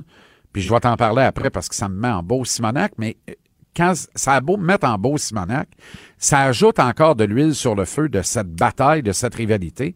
Un jour, comme dans une grande roue qui tourne, ça se peut que de proches conseillers de Jeff Molson, qui doit écouter, je lui souhaite bien, lui disent Jeff, tu sais ce qui serait bien pour nos revenus? Ce serait qu'un club comme Ottawa se retrouve à Québec, puis que la guerre repogne. Là, là, tu vas voir que tes terrasses de luxe, tu vas les retransformer en loge. Ça se peut qu'on ait de la demande à nouveau. Tu Mais par- parle-moi de la, de la bataille de l'Alberta. parce- et Cashin contre euh, Kachuk. Mais est-ce que je rêve ou Kachuk commence vraiment à être euh, à énerver? À peu près? Il y a un joueur visé qui énerve tout le monde dans la ligue, euh, qui, qui est sur le bord d'être obligé de se battre à tous les soirs parce que quelqu'un veut y péter à gueule. Y a-tu exagéré à être baveux ou euh, il a Ben, raison? c'est parce qu'il a frappé tardivement Cashin et euh, du côté aveugle à deux reprises dans le dernier match entre les deux équipes. Cashin s'est amusé avec comme un enfant avec son teddy bear quand il est en colère après. Cashin a été mis au frais pour deux matchs. Ça, c'est une erreur de la Ligue nationale, mais c'est une erreur. C'est vraiment une erreur où tout est planifié? Le retour au jeu après suspension de Cashin était contre les Flames de Calgary à Edmonton. Alors, ça a suscité un intérêt monstre pour ce match-là, parce que Kachuk euh, a dit après ce match-là où il avait brassé Cashin à deux reprises, il a dit s'il n'est pas capable de prendre les mises en échec, il pratique pas le bon sport, get off the rink si tu peux pas te faire frapper quand tu es sur la glace. Alors qu'il l'avait frappé, euh, passe-moi l'expression, le mal sale. Fait que là, l'affaire hier, là, c'est que ça s'est mis à se caller out dans les médias, comme on dit en mauvais chinois. Et là, là, c'était. Alors, on a fait la promotion de ça. On a fait la promotion autour de quoi? De la violence. Et on s'est retrouvé à faire quoi? Comme, dans, la, comme dans la Ligue senior au Québec il y a quelques Exactement, années. Mais il me dans la semble que dans la Ligue dans la Ligue nationale, ça faisait longtemps que c'était pas arrivé. là. Oui, mais il y a une recrudescence. Là, puis il Ah faut oui? faire attention à ça. Depuis que la Ligue nationale a évoqué la possibilité d'enrayer les bagarres tranquillement pas vite, de mieux les réglementer, puis tout ça, qu'il y a des gouverneurs qui ont dit on devrait expulser du match immédiatement deux gars qui jettent les gants. Là, depuis ce temps-là, l'association des joueurs a pris panique. Les joueurs ont pris panique. Et depuis ce temps-là, il y a une recrudescence de gestes disgracieux. C'est ce qui me désole. On se bat presque plus, de moins en moins, presque plus dans les rangs amateurs, dans les rangs juniors canadiens. On se bat pas en Europe. On se bat pas dans les rangs universitaires américains. C'est défendu. Alors là, là, les gars arrivent dans la Ligue nationale et jettent les gants alors qu'ils ne savent pas se battre. J'ai deux exemples récents pour toi. Lundi, Piquet Souban jette les gants avec le frère de, de Matthew Kachuk, Brady Kachuk. Et ça finit dans une prise de judo où Piquet tombe violemment, directement sur le dos, sur la glace et sur la tête. Mais il y a son casque. S'il n'y a pas son casque, Commotion là-dessus, cérébrale. il y a peut-être une fracture du crâne, une commotion cérébrale, un traumatisme crânien. Anthony Manta s'en est pris en judo, en prise de bec, en semi-bataille à Jake Marsden des Leafs de Toronto dans un match au mois de décembre. Et Marsden, encore une fois, viré Manta dans son slip coquille avec une prise de judo comme ça. On n'a pas revu Manta sur la glace depuis. Et il est vraiment sonné, syndrome post-commotion, l'effet whiplash, puis tout ça. Et les médecins ont dit c'est l'équivalent d'avoir un accident d'auto sévère. Anthony Manta, c'est un joueur vedette de la Ligue nationale, Mario. Là. Moi, hier soir, il n'y a rien qui m'aurait fait plus plaisir que Kachuk se blesse gravement dans cette bataille-là. Puis là, c'est épouvantable de dire ça. Alors, je vais préciser. Pas une blessure à la tête. Parce que ça, là, pour moi, c'est horripilant. Mettons une subluxation de l'épaule, absence de six mois, deux opérations, longue réhabilitation, la moitié de son été scrappé et surtout le reste de la saison des Flames, au cœur d'une lutte à une place en série, scrappé et tout. Voilà mes brillants, prouvé par l'absurde. Hier, là, c'est un vulgaire acte de cirque, c'est du vaudeville, c'est de la barbarie. Moi, là, je suis pas pour ou contre l'abolition des bagarres, j'en ai rien à serrer. Il y a une attrition naturelle qui se fait. Mais les kids ne savent plus se battre. Ça donne des séquences dangereuses. Avant longtemps, il y aura des blessés graves. C'est déjà le cas avec Anthony Manta des Red Wings de Détroit. J'ai bien hâte de voir quand il va revenir, puis dans quel état, puis s'il va être capable encore de pogner le net comme il le pognait. Et je suis vraiment sérieux là-dessus. Alors, c'est ce genre de situation-là qui a été cautionné par la Ligue nationale parce qu'on a mis au frais seulement deux matchs Zach Cashin au lieu de trois, qui donne un résultat aussi imbécile que ça hier. Et interrogez-vous, les bons du hockey, les Tyrannosaurus rex, si vous avez besoin de ce type d'apôtre de la violence pour vendre vos matchs, votre sport est plus malade que vous le pensez. Merci Jean-Charles. À demain. Salut. 17h TVA Sport, JC. La Banque Q est reconnue pour faire valoir vos avoirs sans vous les prendre. Mais quand vous pensez à votre premier compte bancaire, tu sais, dans le temps à l'école, vous faisiez vos dépôts avec vos scènes dans la petite enveloppe. Hmm, C'était bien beau. Mais avec le temps, ce vieux compte-là vous a coûté des milliers de dollars en frais, puis vous ne faites pas une scène d'intérêt. Avec la Banque Q, vous obtenez des intérêts élevés et aucun frais sur vos services bancaires courants. Autrement dit, ça fait pas mal plus de scènes dans votre enveloppe, ça. Banque Q. Faites valoir vos avoirs. Visitez banqueq.ca pour en savoir plus. Le retour de Mario Dumont. Pour nous rejoindre en studio, Studio à commercial cube.radio. Appelez ou textez 187 Cube Radio. 1877 827 2346. Alors Vincent, il y a la ministre de la Santé qui a fait un point de presse il y a quelques minutes pour réagir à la décision de l'Organisation mondiale de la santé. Euh, ça ne semble pas changer grand-chose pour le Québec. Là. Effectivement, ministre fédéral de la Santé euh, qui euh, bon, assure que le, risque de propagation euh, du coronavirus au Canada demeure faible malgré euh, ce changement au niveau de l'OMS, c'est-à-dire qu'on bon, on déclare maintenant une urgence, une situation d'urgence internationale, mais qui touche davantage, au nom de l'O- selon l'OMS, les pays en voie de développement. Donc, on sait le contrôle est quand même très euh, efficace pour l'instant dans les pays développés. Euh, bon, la Chine également, faut dire que euh, pour contrôler euh, la, la- la zone de cette épidémie, ils sont quand même assez efficaces. Mais la question, dans d'autres pays où c'est plus difficile, est-ce que là, l'épidémie pourrait prendre une, une deuxième vitesse? Alors, c'est pour ça qu'à l'OMS, on prend ça au sérieux. Euh, rappelez quand même qu'on est rendu à 170 décès. Évidemment, c'est souvent le soir qu'on fait un suivi, qui, alors le, le- le bilan qui pourra encore une fois augmenter. Aux États-Unis, premier cas de contagion aussi euh, à l'intérieur du pays. Donc, une personne qui a contracté le virus, mais il faut dire de, euh, de sa femme là, qui arrivait de Wuhan. Alors, encore là, c'est Ouais. quand même assez euh, circonscrit. On, par- on parle d'un premier cas qui l'a contracté dans le pays et non en Chine, oui. mais avec son conjoint. C'est ça. C'est pas quelqu'un qui se promenait dans un centre d'achat et qui l'a attrapé d'un pur inconnu. Alors, c'est la personne avec qui euh, elle vit, là. Alors, euh, on comprend euh, la, la différence un peu.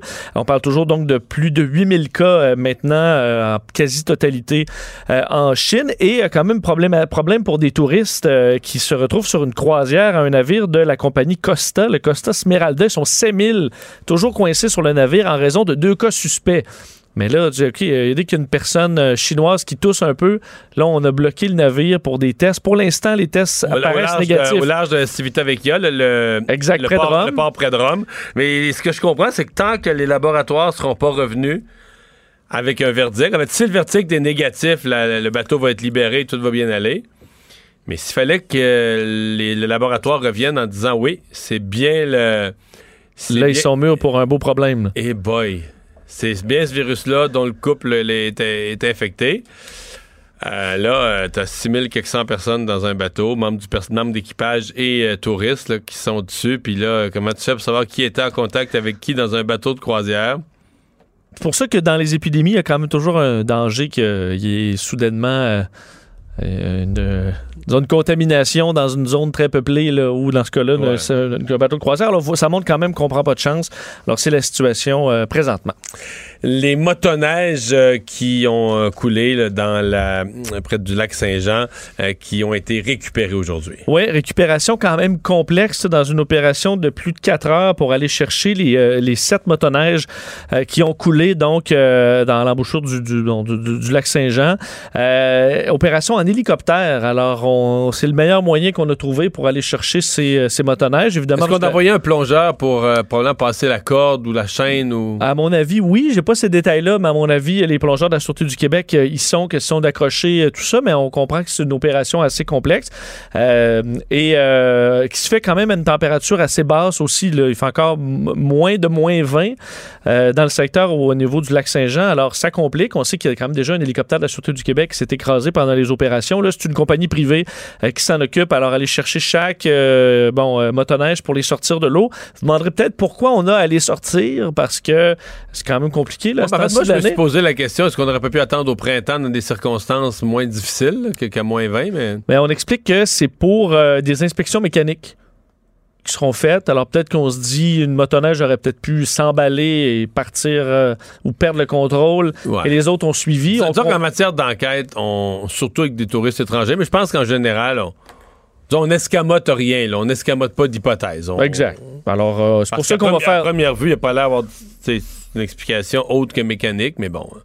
Parce qu'on veut tout couvrir. C'est pour ça qu'on voulait faire des tests aussi sur les euh, des expertises au niveau des corps. Alors même si on a une bonne idée de ce qui s'est passé, on veut probablement pas avoir d'angle mort. Évidemment, le chef parlementaire du Parti québécois, Pascal Bérubé, euh, qui euh, ben, euh, lançait une espèce de message au gouvernement à, propos de l'hypothèse qu'on ait à refinancer d'une manière ou d'une autre Bombardier. Oui, et Pascal, selon Pascal, fait, pour Pascal Bérubé, la, relation de confiance est brisée avec le- bon, le- le- l'administration actuelle de Bombardier. Alors, il dit euh, qu'on doit exiger le départ du président de la chef de direction de Bombardier, Alain Bellemare, avant d'investir des sommes supplémentaires chez Bombardier. Il dit on n'a pas confiance dans l'administration. Alors, si le gouvernement pense que c'est une bonne idée d'allonger encore des fonds dans les circonstances, pour nous, c'est non. Euh, on sait que le gouvernement du Québec a investi 1,3 milliard de dollars en 2016 dans le programme de la C-Series qui finalement euh, s'est retrouvé dans les mains d'Airbus. Pascal Birubé dénonce une succession d'erreurs chez Bombardier. Euh, rappelle qu'en 2016, alors qu'on réclamait une, une aide financière de l'État, les patrons s'étaient accordé une hausse de rémunération de 48 On se souvient, que dans la population, ça avait quand même euh, euh, soulevé un tollé. Alors, disons, on dit au gouvernement, tant que ce sont ces personnes-là qui sont à la tête de Bombardier, on ne finance pas. Alors que la réponse de Fran- d'Éric Girard, ministre des Finances, c'est que, euh, bon, il n'a pas commenté, je pense que ce n'est pas approprié euh, qu'on se mette à Ouais. suggérer qui devrait être CEO ou non d'une compagnie. Ben, c'est pas mal. C'est-à-dire que c'est habile de la part de Pascal Bérubé parce que je pense que lui, disant ça, reflète un sentiment populaire. Donc, il se colle sur un, sur un sentiment qui existe dans la population. Ben, toi et moi, je pense que si François Legault et les ministres du gouvernement commençaient à dire Moi, je veux plus un tel. Président de telle compagnie, je veux plus un tel. Puis président de l'autre compagnie, j'aimerais mieux quelqu'un. euh, Non, c'est sûr. Tu sais, ça reste. Il y a des actionnaires, c'est une compagnie cotée en bourse, une Un compagnie. conseil pri- d'administration. euh, euh, une compagnie privée cotée en bourse. Mais est-ce que tu penses quand même qu'il y a des questionnements à y avoir? Là? Si tu chez Bombardier ou membre du CA, là, tu te dis, écoute. Il y a des euh, questions à y avoir, il n'y a aucun doute. C'est sûr que le plan d'Alain Bellemare de redressement puis tout ça est en sérieuse perte de crédibilité à l'heure où on se à l'heure où on se parle. Puis le plan de redressement, au moment où il avait créé de la confiance, l'action était montée à 5 ou un petit peu en haut. Puis là, de savoir que tous les dirigeants ont vendu à ce, moment-là, puis que les actions ont rebaissé à 2 puis 1,30 puis 1,20 C'est ça, c'est- toi et moi, ça soulève-tu des questions? Oui. Ah oui, oui, des très grosses questions. C'est frustrant, on s'entend pour ceux Ben. qui, ont des, qui en ont dans leur portefeuille. Enfin, on va euh, s'arrêter. Le buzz de Vincent Dessureau. J'avoue que ta première question, ton premier sujet dans le buzz, je, je vais le lire tel quel. Oui, c'est moi qui l'ai écrit, c'est pas toi. Les pas en-. Fermez la, la- la radio pour les enfants. là. Quelle marque de voiture, jusque-là, c'est pas si pire, transporte le plus de trous de cul?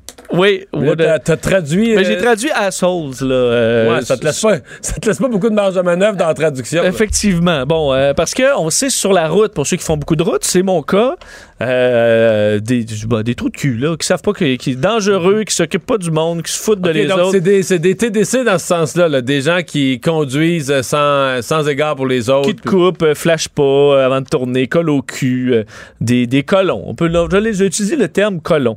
En fait, il est apparu une étude dans le Journal of International Psychology. OK. OK?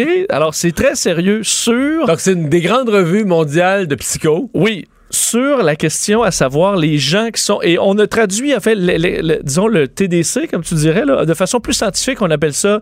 euh, et dans ce cas-là, c'est des hommes, donc, qui sont centrés sur eux-mêmes, euh, têtus, désagréables et qui n'ont pas d'empathie.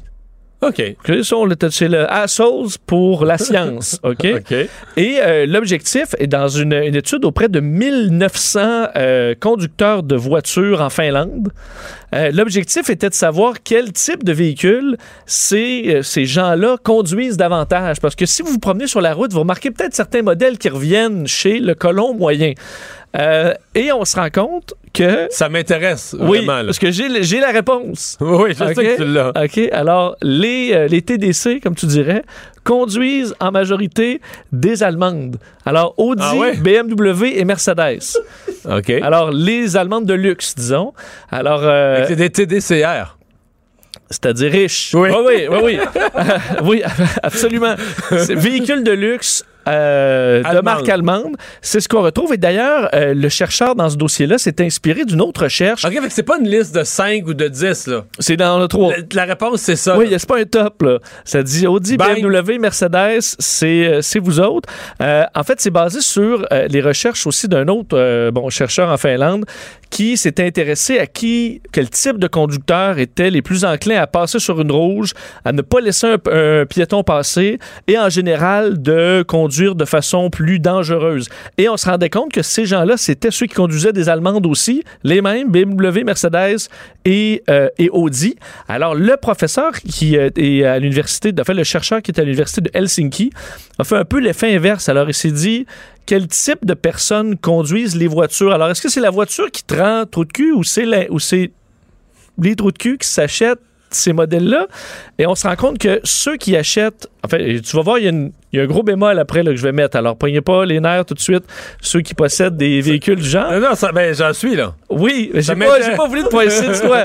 Mais tu vas voir. Ça je- m'intéresse parce que j'en suis, là. toi, t'en es. T'en es. Mais je vais. euh, Master aussi? Je savais pas que c'était un TDC. Ah, bon, Non, ben, non, tu vois. mais- Mais... ouais, mais vous allez voir, il y a une autre partie après. OK. Euh, Mais j'ai bien que ça parce que je conduis vraiment pas de même. Je coupe pas. Ben, bon, mais euh, tu vas voir, là, tu vas voir ma nuance après qui est importante. Alors, on dit c'est que les, les gens effectivement qui ont, euh, qui sont en général moins coopératifs, moins généreux, euh, qui considèrent moins les autres personnes, ont tendance à avoir des véhicules plus luxueux aussi. Alors, ça va un peu là-dedans. Et, on, et ces mêmes traits-là vont avec la sécurité routière. Alors, c'est des gens qui vont se foutre un peu des, des autres et vont être centrés sur eux-mêmes. Effet qu'on ne voit zéro chez les femmes. OK. Alors, tu vois une femme en BMW, elle va pas plus vous couper que si elle conduit une, euh, une Yaris. Mais c'est un côté. vont, ils vont de- toutes vous couper. Non, c'est pas vrai. c'est- ils vont, mais C'est un côté de voir tout permis. Ben, un, un peu. Un peu, se sentir supérieur. euh, alors, ça vient de ça. Mais, là, j'ai un gros mais. OK, OK. Et vous allez voir si le chapeau vous fait. Parce qu'on dit quand même, l'étude amène quand même un gros bémol. C'est-à-dire que les personnes qui sont organisées, ambitieuses, respectables et très performantes là, dans la vie, également ont le même type de voiture. Alors, il y a une partie des propriétaires de ces voitures-là qui sont tout simplement des gens qui ont une appréciation de la qualité et qui sont des personnes performantes euh, et organisées, J'aime mieux ça. ambitieuses et respectables. Ça- ça- on, on préfère ça, Hein? Master. Mais je suis quand même pas organisé. par Oui, exemple. c'est ça. C'est pour ça que je me dis là, toi, t'es peut-être dans- tombé dans les cracks. Là. Je flotte. Ouais, C'est ça. Ouais, ouais. Mais je pense que Mario, tu, tu fites comme un- une pièce de casse-tête manquante dans cette catégorie-là. Là. OK. Organisé, ambitieux, Parce que la première catégorie, écoute, je suis loin d'être parfait, mais sur la route, là, euh, il y a un paquet tous les comportements de TDC. Puis Là, je pense entre autres à l'ultime, là. Tu sais, tu fais semblant de pas te rendre compte que si tu veux sortir à droite, il y a une file, là. Puis là, tu- passes à gauche, là, t'es coupes, t'es coupes, t'es coupes, t'es coupes. Au dernier moment, tu rentres. Oui. Je les assassinerais. OK. Je fais jamais ça. Jamais, jamais je fais ça. Tu colles pas au cul, Non. tu flashes pour avant de changer de voie. Oui. Bon. Je fais mes angles morts. Je, je fais quand même attention au volant. Tu fais pas ton En VIP. vieillissant, on Tu pas un VIP sur la. Moi, j'appelle les VIP. Non, là. je considère pas que la route m'appartient puis tout ça. Puis Bon. fait que je, je me reconnais. Tu sais, des fois, on, entend quelque chose, puis on se reconnaît un peu.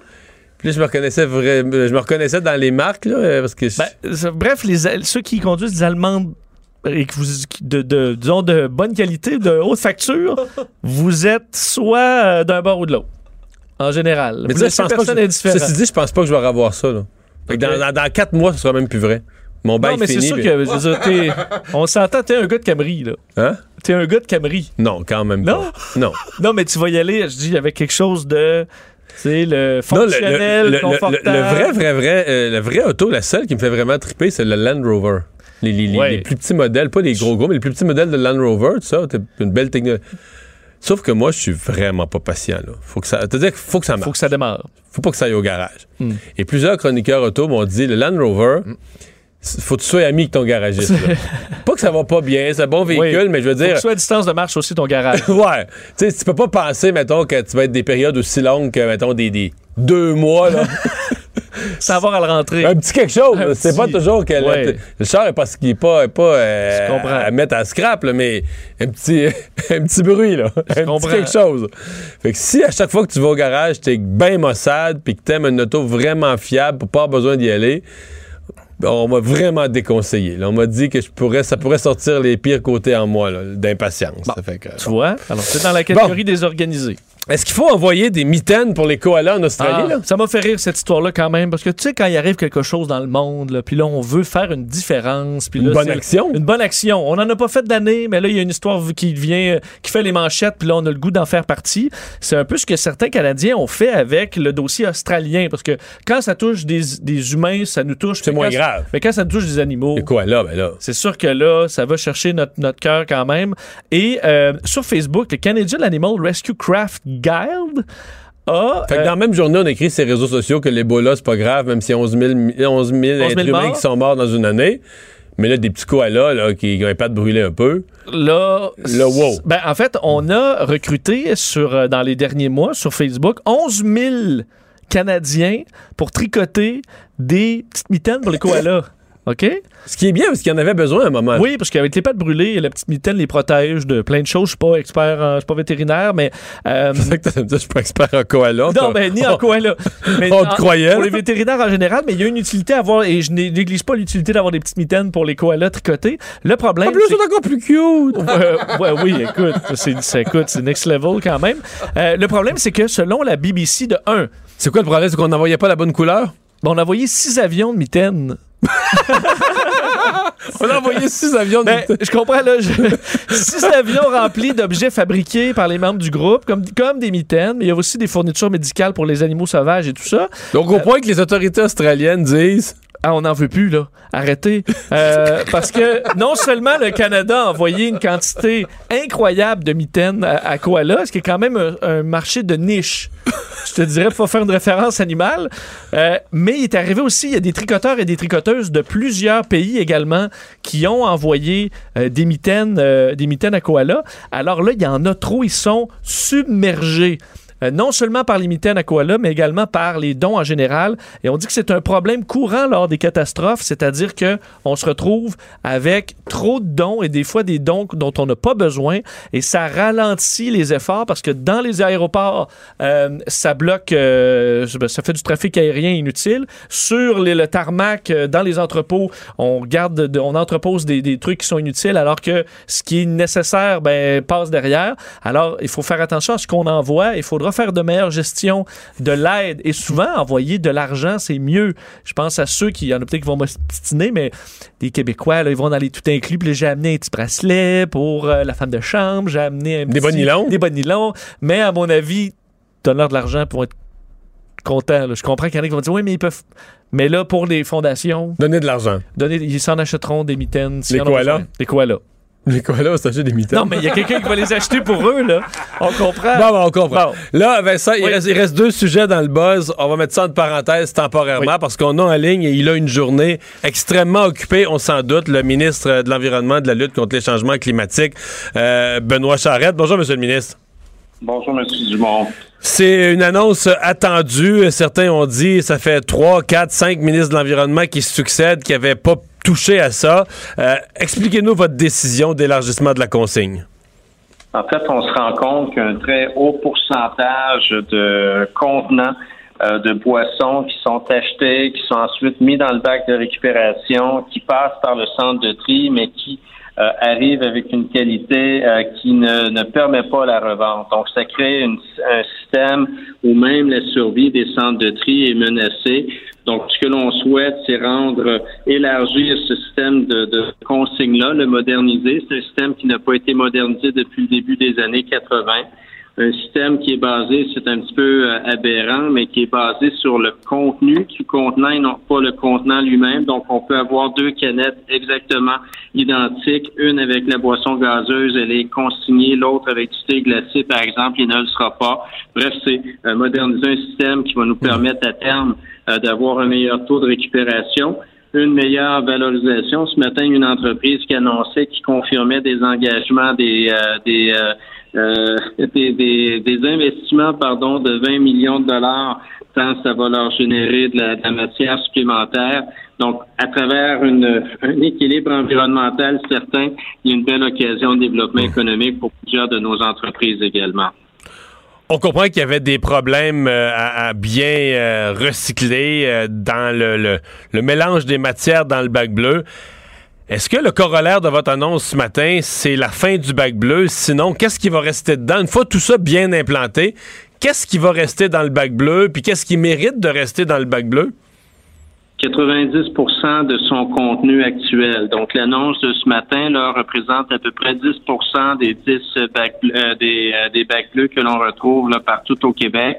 Donc, il va rester de la matière euh, amplement pour alimenter les centres de tri. Mais ce que j'ai aussi mentionné... Mais il va, rester, il, va, il va rester quelle matière? Le papier et le carton? Ben, le verre aussi, le verre euh, plastique, aluminium, euh, on ne consigne pas tout ce qui est en plastique, on ne consigne pas tout ce qui est en, euh, en aluminium, on ne consigne pas tout ce qui est en verre. Je donnais l'exemple du pot de cornichon euh, ce matin. Il y a énormément de verre, un, un verre à boire là, qu'on brise OK, mais, soir. mais je vous arrête là, parce que le verre, on nous a expliqué qu'on faisait, tout exemple, les bouteilles de vin, on nous a expliqué qu'on faisait tout ça parce que le verre venait contaminer le bac. Donc, venait contaminer, exemple, dans un ballot de papier, il y avait plein de petits morceaux de verre qui étaient cassés, ça venait contaminer. Là, on va faire un effort surhumain pour ramener des, bouteilles de verre et des bouteilles de verre, les transporter dans nos autos, tout ça. Mais on va quand même laisser du verre dans le bac bleu qui va faire de la contamination. Je comprends plus. Enfin, je peux vous euh, rassurer aisément à ce niveau-là. On a des industries euh, désireuses d'acheter du verre de qualité pour qui la, la contamination est un réel enjeu. On a d'autres entreprises, et je pourrais vous parler, par exemple, des innovations apportées par euh, Tricentris, qui est un centre de tri là, qui couvre notamment le- les Laurentides et la, la- la- la- la région de la Nodière notamment. Eux, la qualité du verre importe moins parce qu'ils vont s'en servir, par exemple, pour euh, des additifs euh, cimentaires. Donc, ça dépend pour quel type d'industrie. Le, syst- le système en place qui a été confirmé ce matin va permettre d'alimenter les deux réseaux. Euh, les entreprises qui veulent refaire du verre avec du verre actuellement sont obligées d'importer leur verre, que ce soit de l'Ontario, que ce soit euh, des États-Unis. Donc maintenant, elles pourront, ces entreprises-là, s'alimenter avec euh, ce qui est produit au Québec. Mais celles qui euh, ont besoin d'un verre, peu importe son degré de contamination, pourront, pourront continuer de s'alimenter à travers euh, le, le matériel qui va circuler euh, dans les bacs bleus et qui euh, vont cheminer là, vers euh, les centres de tri par la suite. Rassurez-nous sur ces nouveaux euh, dépôts là, où euh, on va récupérer donc euh, tous les tout ce qui est consigné. Euh, parce qu'il y a beaucoup de gens qui, euh, qui s'inquiètent, qui se disent comment ça va fondir. Euh, il va en avoir quoi 400 à travers le Québec. Ça paraît beaucoup, mais c'est pas tant que ça. Comment on va faire pour que ce soit pas engorgé, que ce soit pas long, que ce soit pas compliqué? Euh, présentement, on récupère juste un peu de canettes des entrées des épiceries. Euh, les trois quarts du temps, ça marche pas. Com- comment on va faire pour que ces centres-là soient vraiment, soient pas un fardeau pour les citoyens là, pour ramener leur, leur contenant consigné? La, la question est très pertinente. Naturellement, le succès de cette réforme-là repose sur la simplicité du système que l'on va mettre euh, en place. Lorsqu'on parle de 400 environ centres de dépôt, c'est en plus de tous les détaillants qui vont avoir sur leur surface euh, des, des appareils pouvant récupérer le matériel. Les 400 euh, centres de dépôt visent à suppléer euh, à l'incapacité de certains commerces parce qu'il y a trop peu d'espace de récupérer. Donc, le, le, le, le modèle le plus classique, je vous dirais, vous achetez euh, vos euh, contenants dans une épicerie, par exemple, cette épicerie-là aura dans bien des cas, des appareils pouvant euh, récupérer les, les contenants une fois vides. Et si jamais c'est un dépanneur du coin ou en milieu trop densifié, l'espace n'est pas suffisant, on va s'assurer d'avoir un, un centre de dépôt à proximité. C'est pour ça qu'on dit plus ou moins 400 centres de dépôt pour couvrir le Québec, mais possiblement 1500, sinon 2000 euh, détaillants qui vont permettre de, de récupérer le, le- les contenants en question. Et encore une fois, au niveau de la consigne, euh, on, on parle de révolution au Québec, peut-être. On aime se targuer qu'on est bon en environnement au Québec, mais pas dans ce domaine-là. Le Québec était l'avant-dernière province. En fait, il y a deux provinces euh, qui, qui n'avaient pas établi de système de, de consigne. C'était le Manitoba et le, le Québec. Les autres provinces ont tous à des degrés différents adopté le principe il y a plusieurs années parce que c'est démontré que c'est de cette façon-là qu'on arrive à augmenter de façon sensible le, le taux de récupération. Dernière question concernant, parce qu'on a parlé des autres matériaux, on a moins parlé ce qu'on appelle, je pense, dans vos documents, le carton multicouche, qu'on appelle parfois des tétrapacks, donc euh, les pintes de lait, les boîtes de jus, les petites boîtes de jus comme les litres de jus, mais dans une espèce de carton plastifié, ciré. euh, euh, ça aussi, on veut consigner ça en même temps que le reste, un peu plus tard, quand, comment. Ben, c'est quand même un gros volet qui, qui représente aussi beaucoup de contenants. Tout à fait. Pour simplifier, tout ce qui est plastique, euh, aluminium, métal et verre, on vise une implantation d'ici la fin de 2025, mais pour 2022, c'est-à-dire, mais pour ce qui est des contenants multicouches, on donne un délai de euh, deux ans supplémentaires, tout simplement pour permettre à l'industrie de s'adapter, euh, trouver les débouchés euh, nécessaires pour le plastique, euh, verre euh, et métaux, notamment l'aluminium. Il n'y a pas d'inquiétude. Le, le marché est suffisamment mature pour accueillir ces produits consignés. Mais pour les multicouches, c'est un, un défi supplémentaire, d'où la, la période supplémentaire là, qui, est, qui est accordée. Ben, on vous remercie de nous avoir parlé. Au revoir. Allez, une belle fin de journée à vous. Benoît Charette, le ministre de l'Environnement et de la lutte contre les changements euh, climatiques. Euh, on va faire une pause tout de suite. Euh, au retour, on va compléter le boss de Vincent. La Banque Q est reconnue pour faire valoir vos avoirs sans vous les prendre. Mais quand vous pensez à votre premier compte bancaire, tu sais, dans le temps à l'école, là, vous faisiez vos dépôts avec vos scènes dans la petite enveloppe. Hmm, C'était bien beau. Mais avec le temps, à ce vieux compte-là vous a coûté des milliers de dollars en frais, puis vous ne faites pas une scène d'intérêt. Avec la Banque Q, vous obtenez des intérêts élevés et aucun frais sur vos services bancaires courants. Autrement dit, ça fait pas mal plus de scènes dans votre enveloppe, ça. Banque Q. Faites valoir vos avoirs. Visitez banqueq.ca pour en savoir plus. Le retour de Mario Dumont, l'analyste politique le plus connu au Québec. Cube Radio. Autrement dit. Bon, on reprend euh, le buzz. Vincent, une mauvaise journée pour le mur de M. Trump. Ouais, quand même, parce que Trump, on sait, euh, son mur à la frontière, on en parle moins ces temps-ci, mais euh, une partie qui est quand même en construction. Un mur qui se voulait, il avait dit, hein, un mur puissant. C'est peut-être pas le terme, uti- le meilleur terme Ben, là, pour tout un ce qu'il fait, c'est ce qu'il y a de meilleur au monde. Là. Ça, ça peut pas être fragile. Là. Ça va être le- peut-être le plus beau mur hein, et euh, le mur le plus puissant. Le problème, c'est que euh, une partie s'est effondrée. Euh, dans les derniers jours, entre euh, les villes de Calexico aux États-Unis et Mexicali au Mexique. Un- Donc, c'est dans la partie californienne, à l'ouest. Hein? Exact. On était en train d'installer des panneaux, euh, donc c'est assez 9 mètres de haut, on sait, là, qui venaient d'être posés, mais le béton n'avait pas assez durci et avec un simple coup de vent, euh, la structure s'est affaissée sur des arbres euh, qui étaient euh, juste à côté pour des vents là, de 60 km à l'heure. Alors, C'est quand même soutenu, mais c'est pas un ouragan non plus.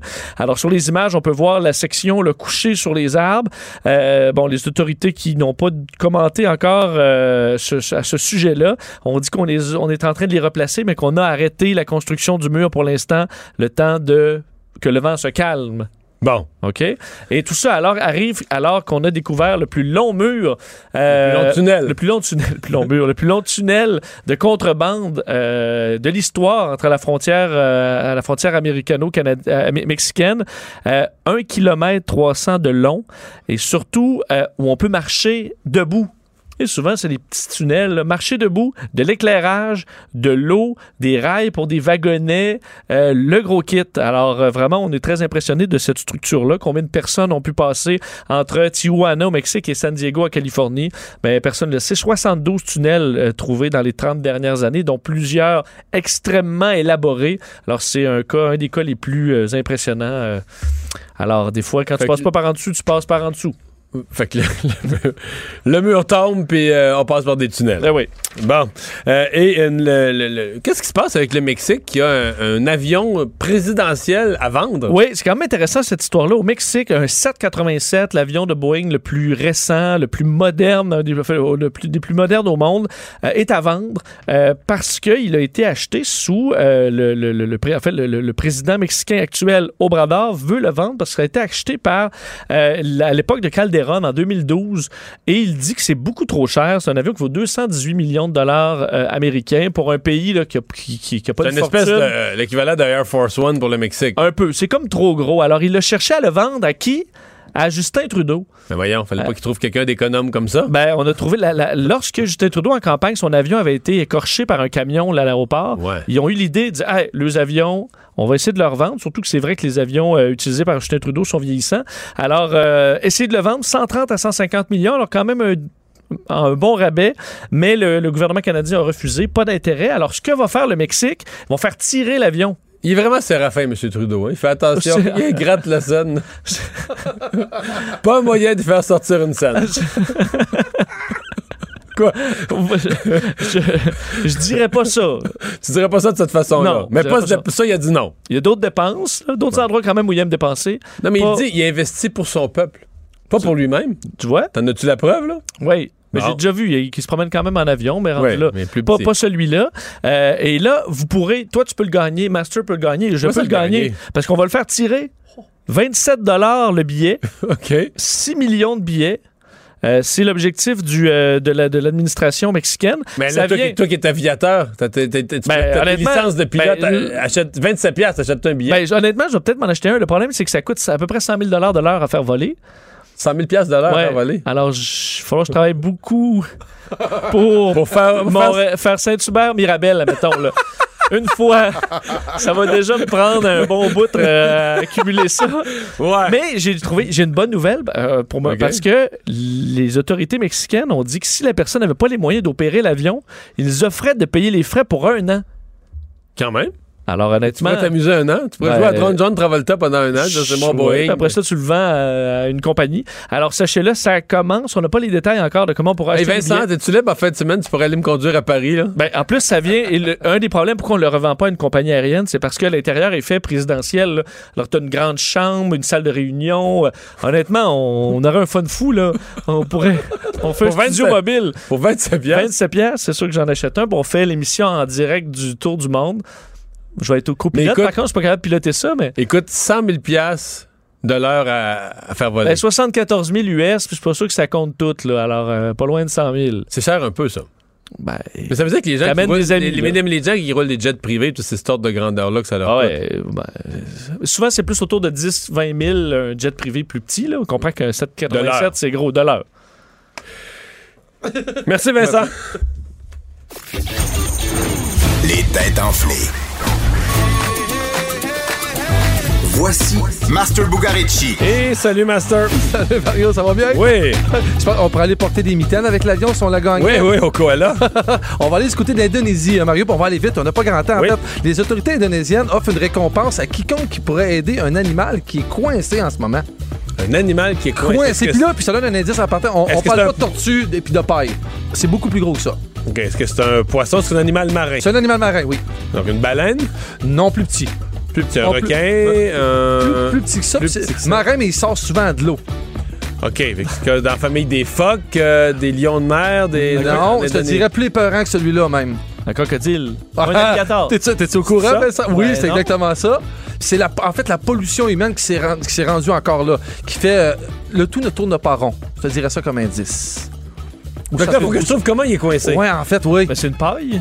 Non, non, c'est non, non, non, il est dans une roue, il est dans la pollution C'est en plein ça, il est dans un pneu. Il est Ah, il est pogné dans un Oh, pneu. Il est pris dans un pneu, puis là, il faut, comprendre que le crocodile, il dérange les gens, il est sur le bord de la berge, puis on parle d'un- crocodile de 4 mètres de long. Donc, on offre une récompense à quiconque qui va aller enlever le, le pneu euh, sur ce cro- crocodile-là. J'imagine que c'est pas le courage qu'il demande, mais c'est Ben, c'est loin. On s'ennuie de Steve Irwin, qui servirait probablement, il irait en écoutant de la musique puis en chantant. Je sais pas si tu te souviens de Steve Irwin, qui, est- qui est mort euh, piqué par une raie, qui lui capturait des crocodiles. Ah oui, il capturait des comme si rien crocodiles. n'était. Ce soir à, 5, à 17h avec Vincent comme animateur, Vanessa Destiné, Richard Martineau. On parle de découverte et de publicité. Je fais pas de prédiction parce que j'ai pas de victoire cette semaine, mais en tout cas, j'espère que ça va arriver à soir. Les têtes enflées. La Banque Q est reconnue pour faire valoir vos avoirs sans vous les prendre. Mais quand vous pensez à votre premier compte bancaire, là, tu sais, dans le temps à l'école, là, vous faisiez vos dépôts avec vos scènes dans la petite enveloppe. là. Hmm, C'était bien beau. Mais avec le temps, à ce vieux compte-là vous a coûté des milliers de dollars en frais, puis vous ne faites pas une scène d'intérêt. Avec la Banque Q, vous obtenez des intérêts élevés et aucun frais sur vos services bancaires courants. Autrement dit, ça fait pas mal plus de scènes dans votre enveloppe, ça. Banque Q. Faites valoir vos avoirs. Visitez banqueq.ca pour en savoir plus. Le retour de Mario Dumont. Parce qu'il ne prend rien à la légère. Il ne pèse jamais ses mots. Cube Radio. C'est l'heure de la chronique politique d'Emmanuel Latraverse. Bonjour, Emmanuel. Bonjour. Alors, l'élargissement de la consigne, une grosse décision pour le gouvernement de M. Legault.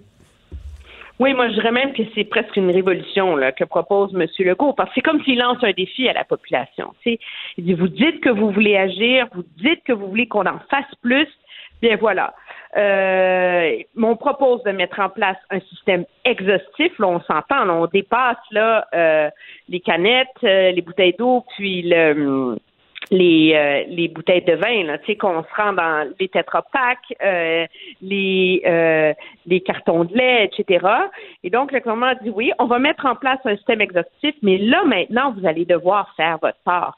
Et je pense qu'à un moment donné, c'est le genre de, de réforme qui est nécessaire à mettre en place.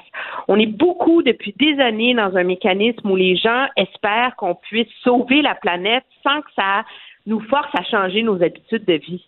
Et finalement, euh, ce que le gouvernement vient faire, c'est mettre en place un système où les gens vont être obligés de s'adapter. Pas à peu près, là, on s'entend. Là, on est loin là, de tout mettre dans le bac bleu, de se fermer les yeux, de se croiser les doigts pour espérer que ça se rende à bon port. Là. Alors, il y a une prise de conscience qui s'impose. Mais c'est-à-dire que personne n'ose le dire crûment, là, mais c'est tout un changement de paradigme. Le bac bleu, puis moi je l'ai suivi depuis le début, c'était quand même une volonté des gouvernements, je parce que c'était municipal et le gouvernement du Québec, de bien récupérer l'ensemble des matières récupérables sans mettre un fardeau trop difficile aux citoyens. Disons aux citoyens, Gabin, là, on te met ça simple. La municipalité te fournit un gros bac bleu. Voici la liste. là. on, te fait, on te met sur un dépliant la liste de ce que tu peux mettre dedans. Papier, carton, euh, plastique numéro 1, 2, 3, 5, peu importe, OK? Et nous, on va, via un centre de tri, nous, la municipalité, nous, les gouvernements, on va démêler tout ça, on va trier tout ça, on va envoyer chaque matière à sa place. Donc, toi, le citoyen, ton effort, il est minimal. Le bac, il est dans ton garage, il est dans ta Oui, cour. c'est trop beau pour être vrai. C'est Ah, peut-être. un peu ça le problème. Mais c'est quand même tout un constat d'échec aujourd'hui, là. C'est un constat d'échec énorme. Mais le constat d'échec, je pense qu'il faut le dire là, quand même, là, il est, euh, il est pan-canadien. Là. Il y a le même problème partout, partout au Canada. À partir du moment où euh, c'est compliqué de recycler vraiment, là, pas juste de trier, mais de recycler des matières contaminées, on a envoyé ça en Chine. On fait ça n'importe comment. À un moment donné, à partir du moment où la Chine, le Vietnam, la Malaisie, l'Indonésie ont dit écoutez, là, vos poubelles, c'est fini.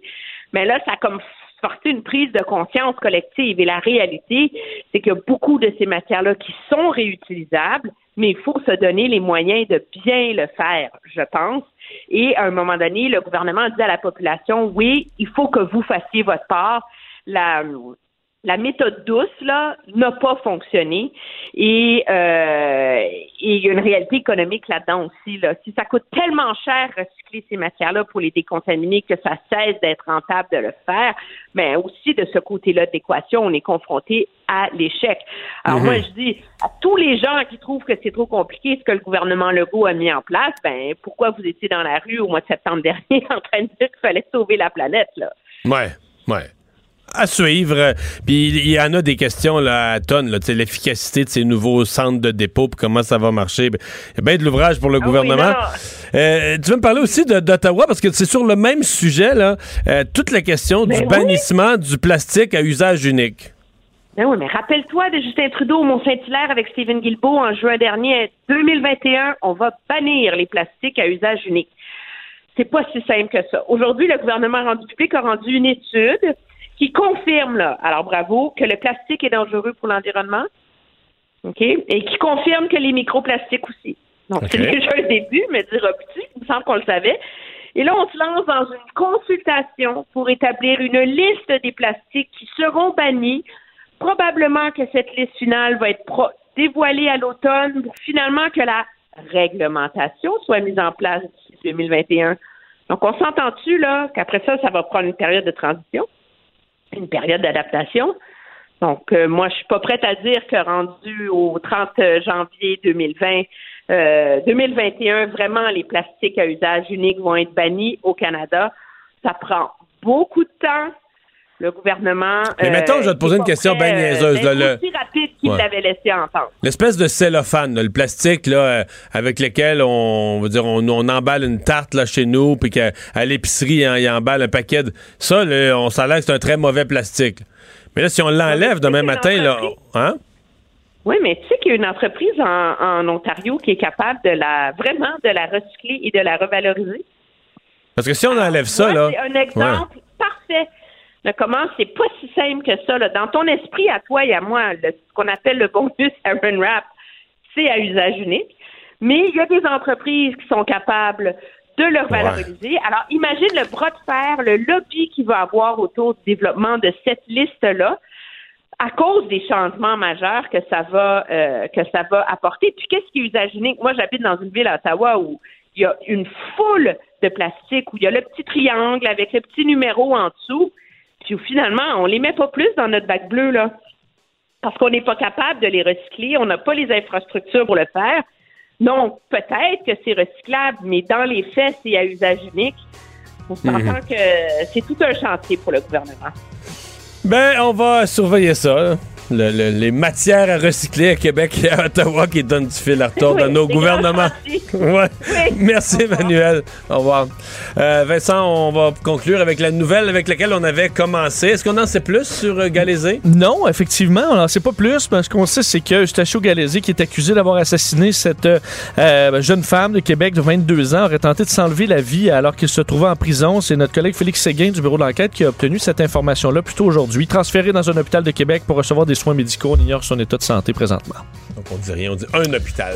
Merci, Vincent. Merci à vous. On se retrouve demain, 15h. Cette émission est maintenant disponible en podcast. Rendez-vous dans la section balado de l'application ou du site cube.radio pour une écoute sur mesure en tout temps. Cube Radio, autrement dit. Et maintenant, autrement écouté.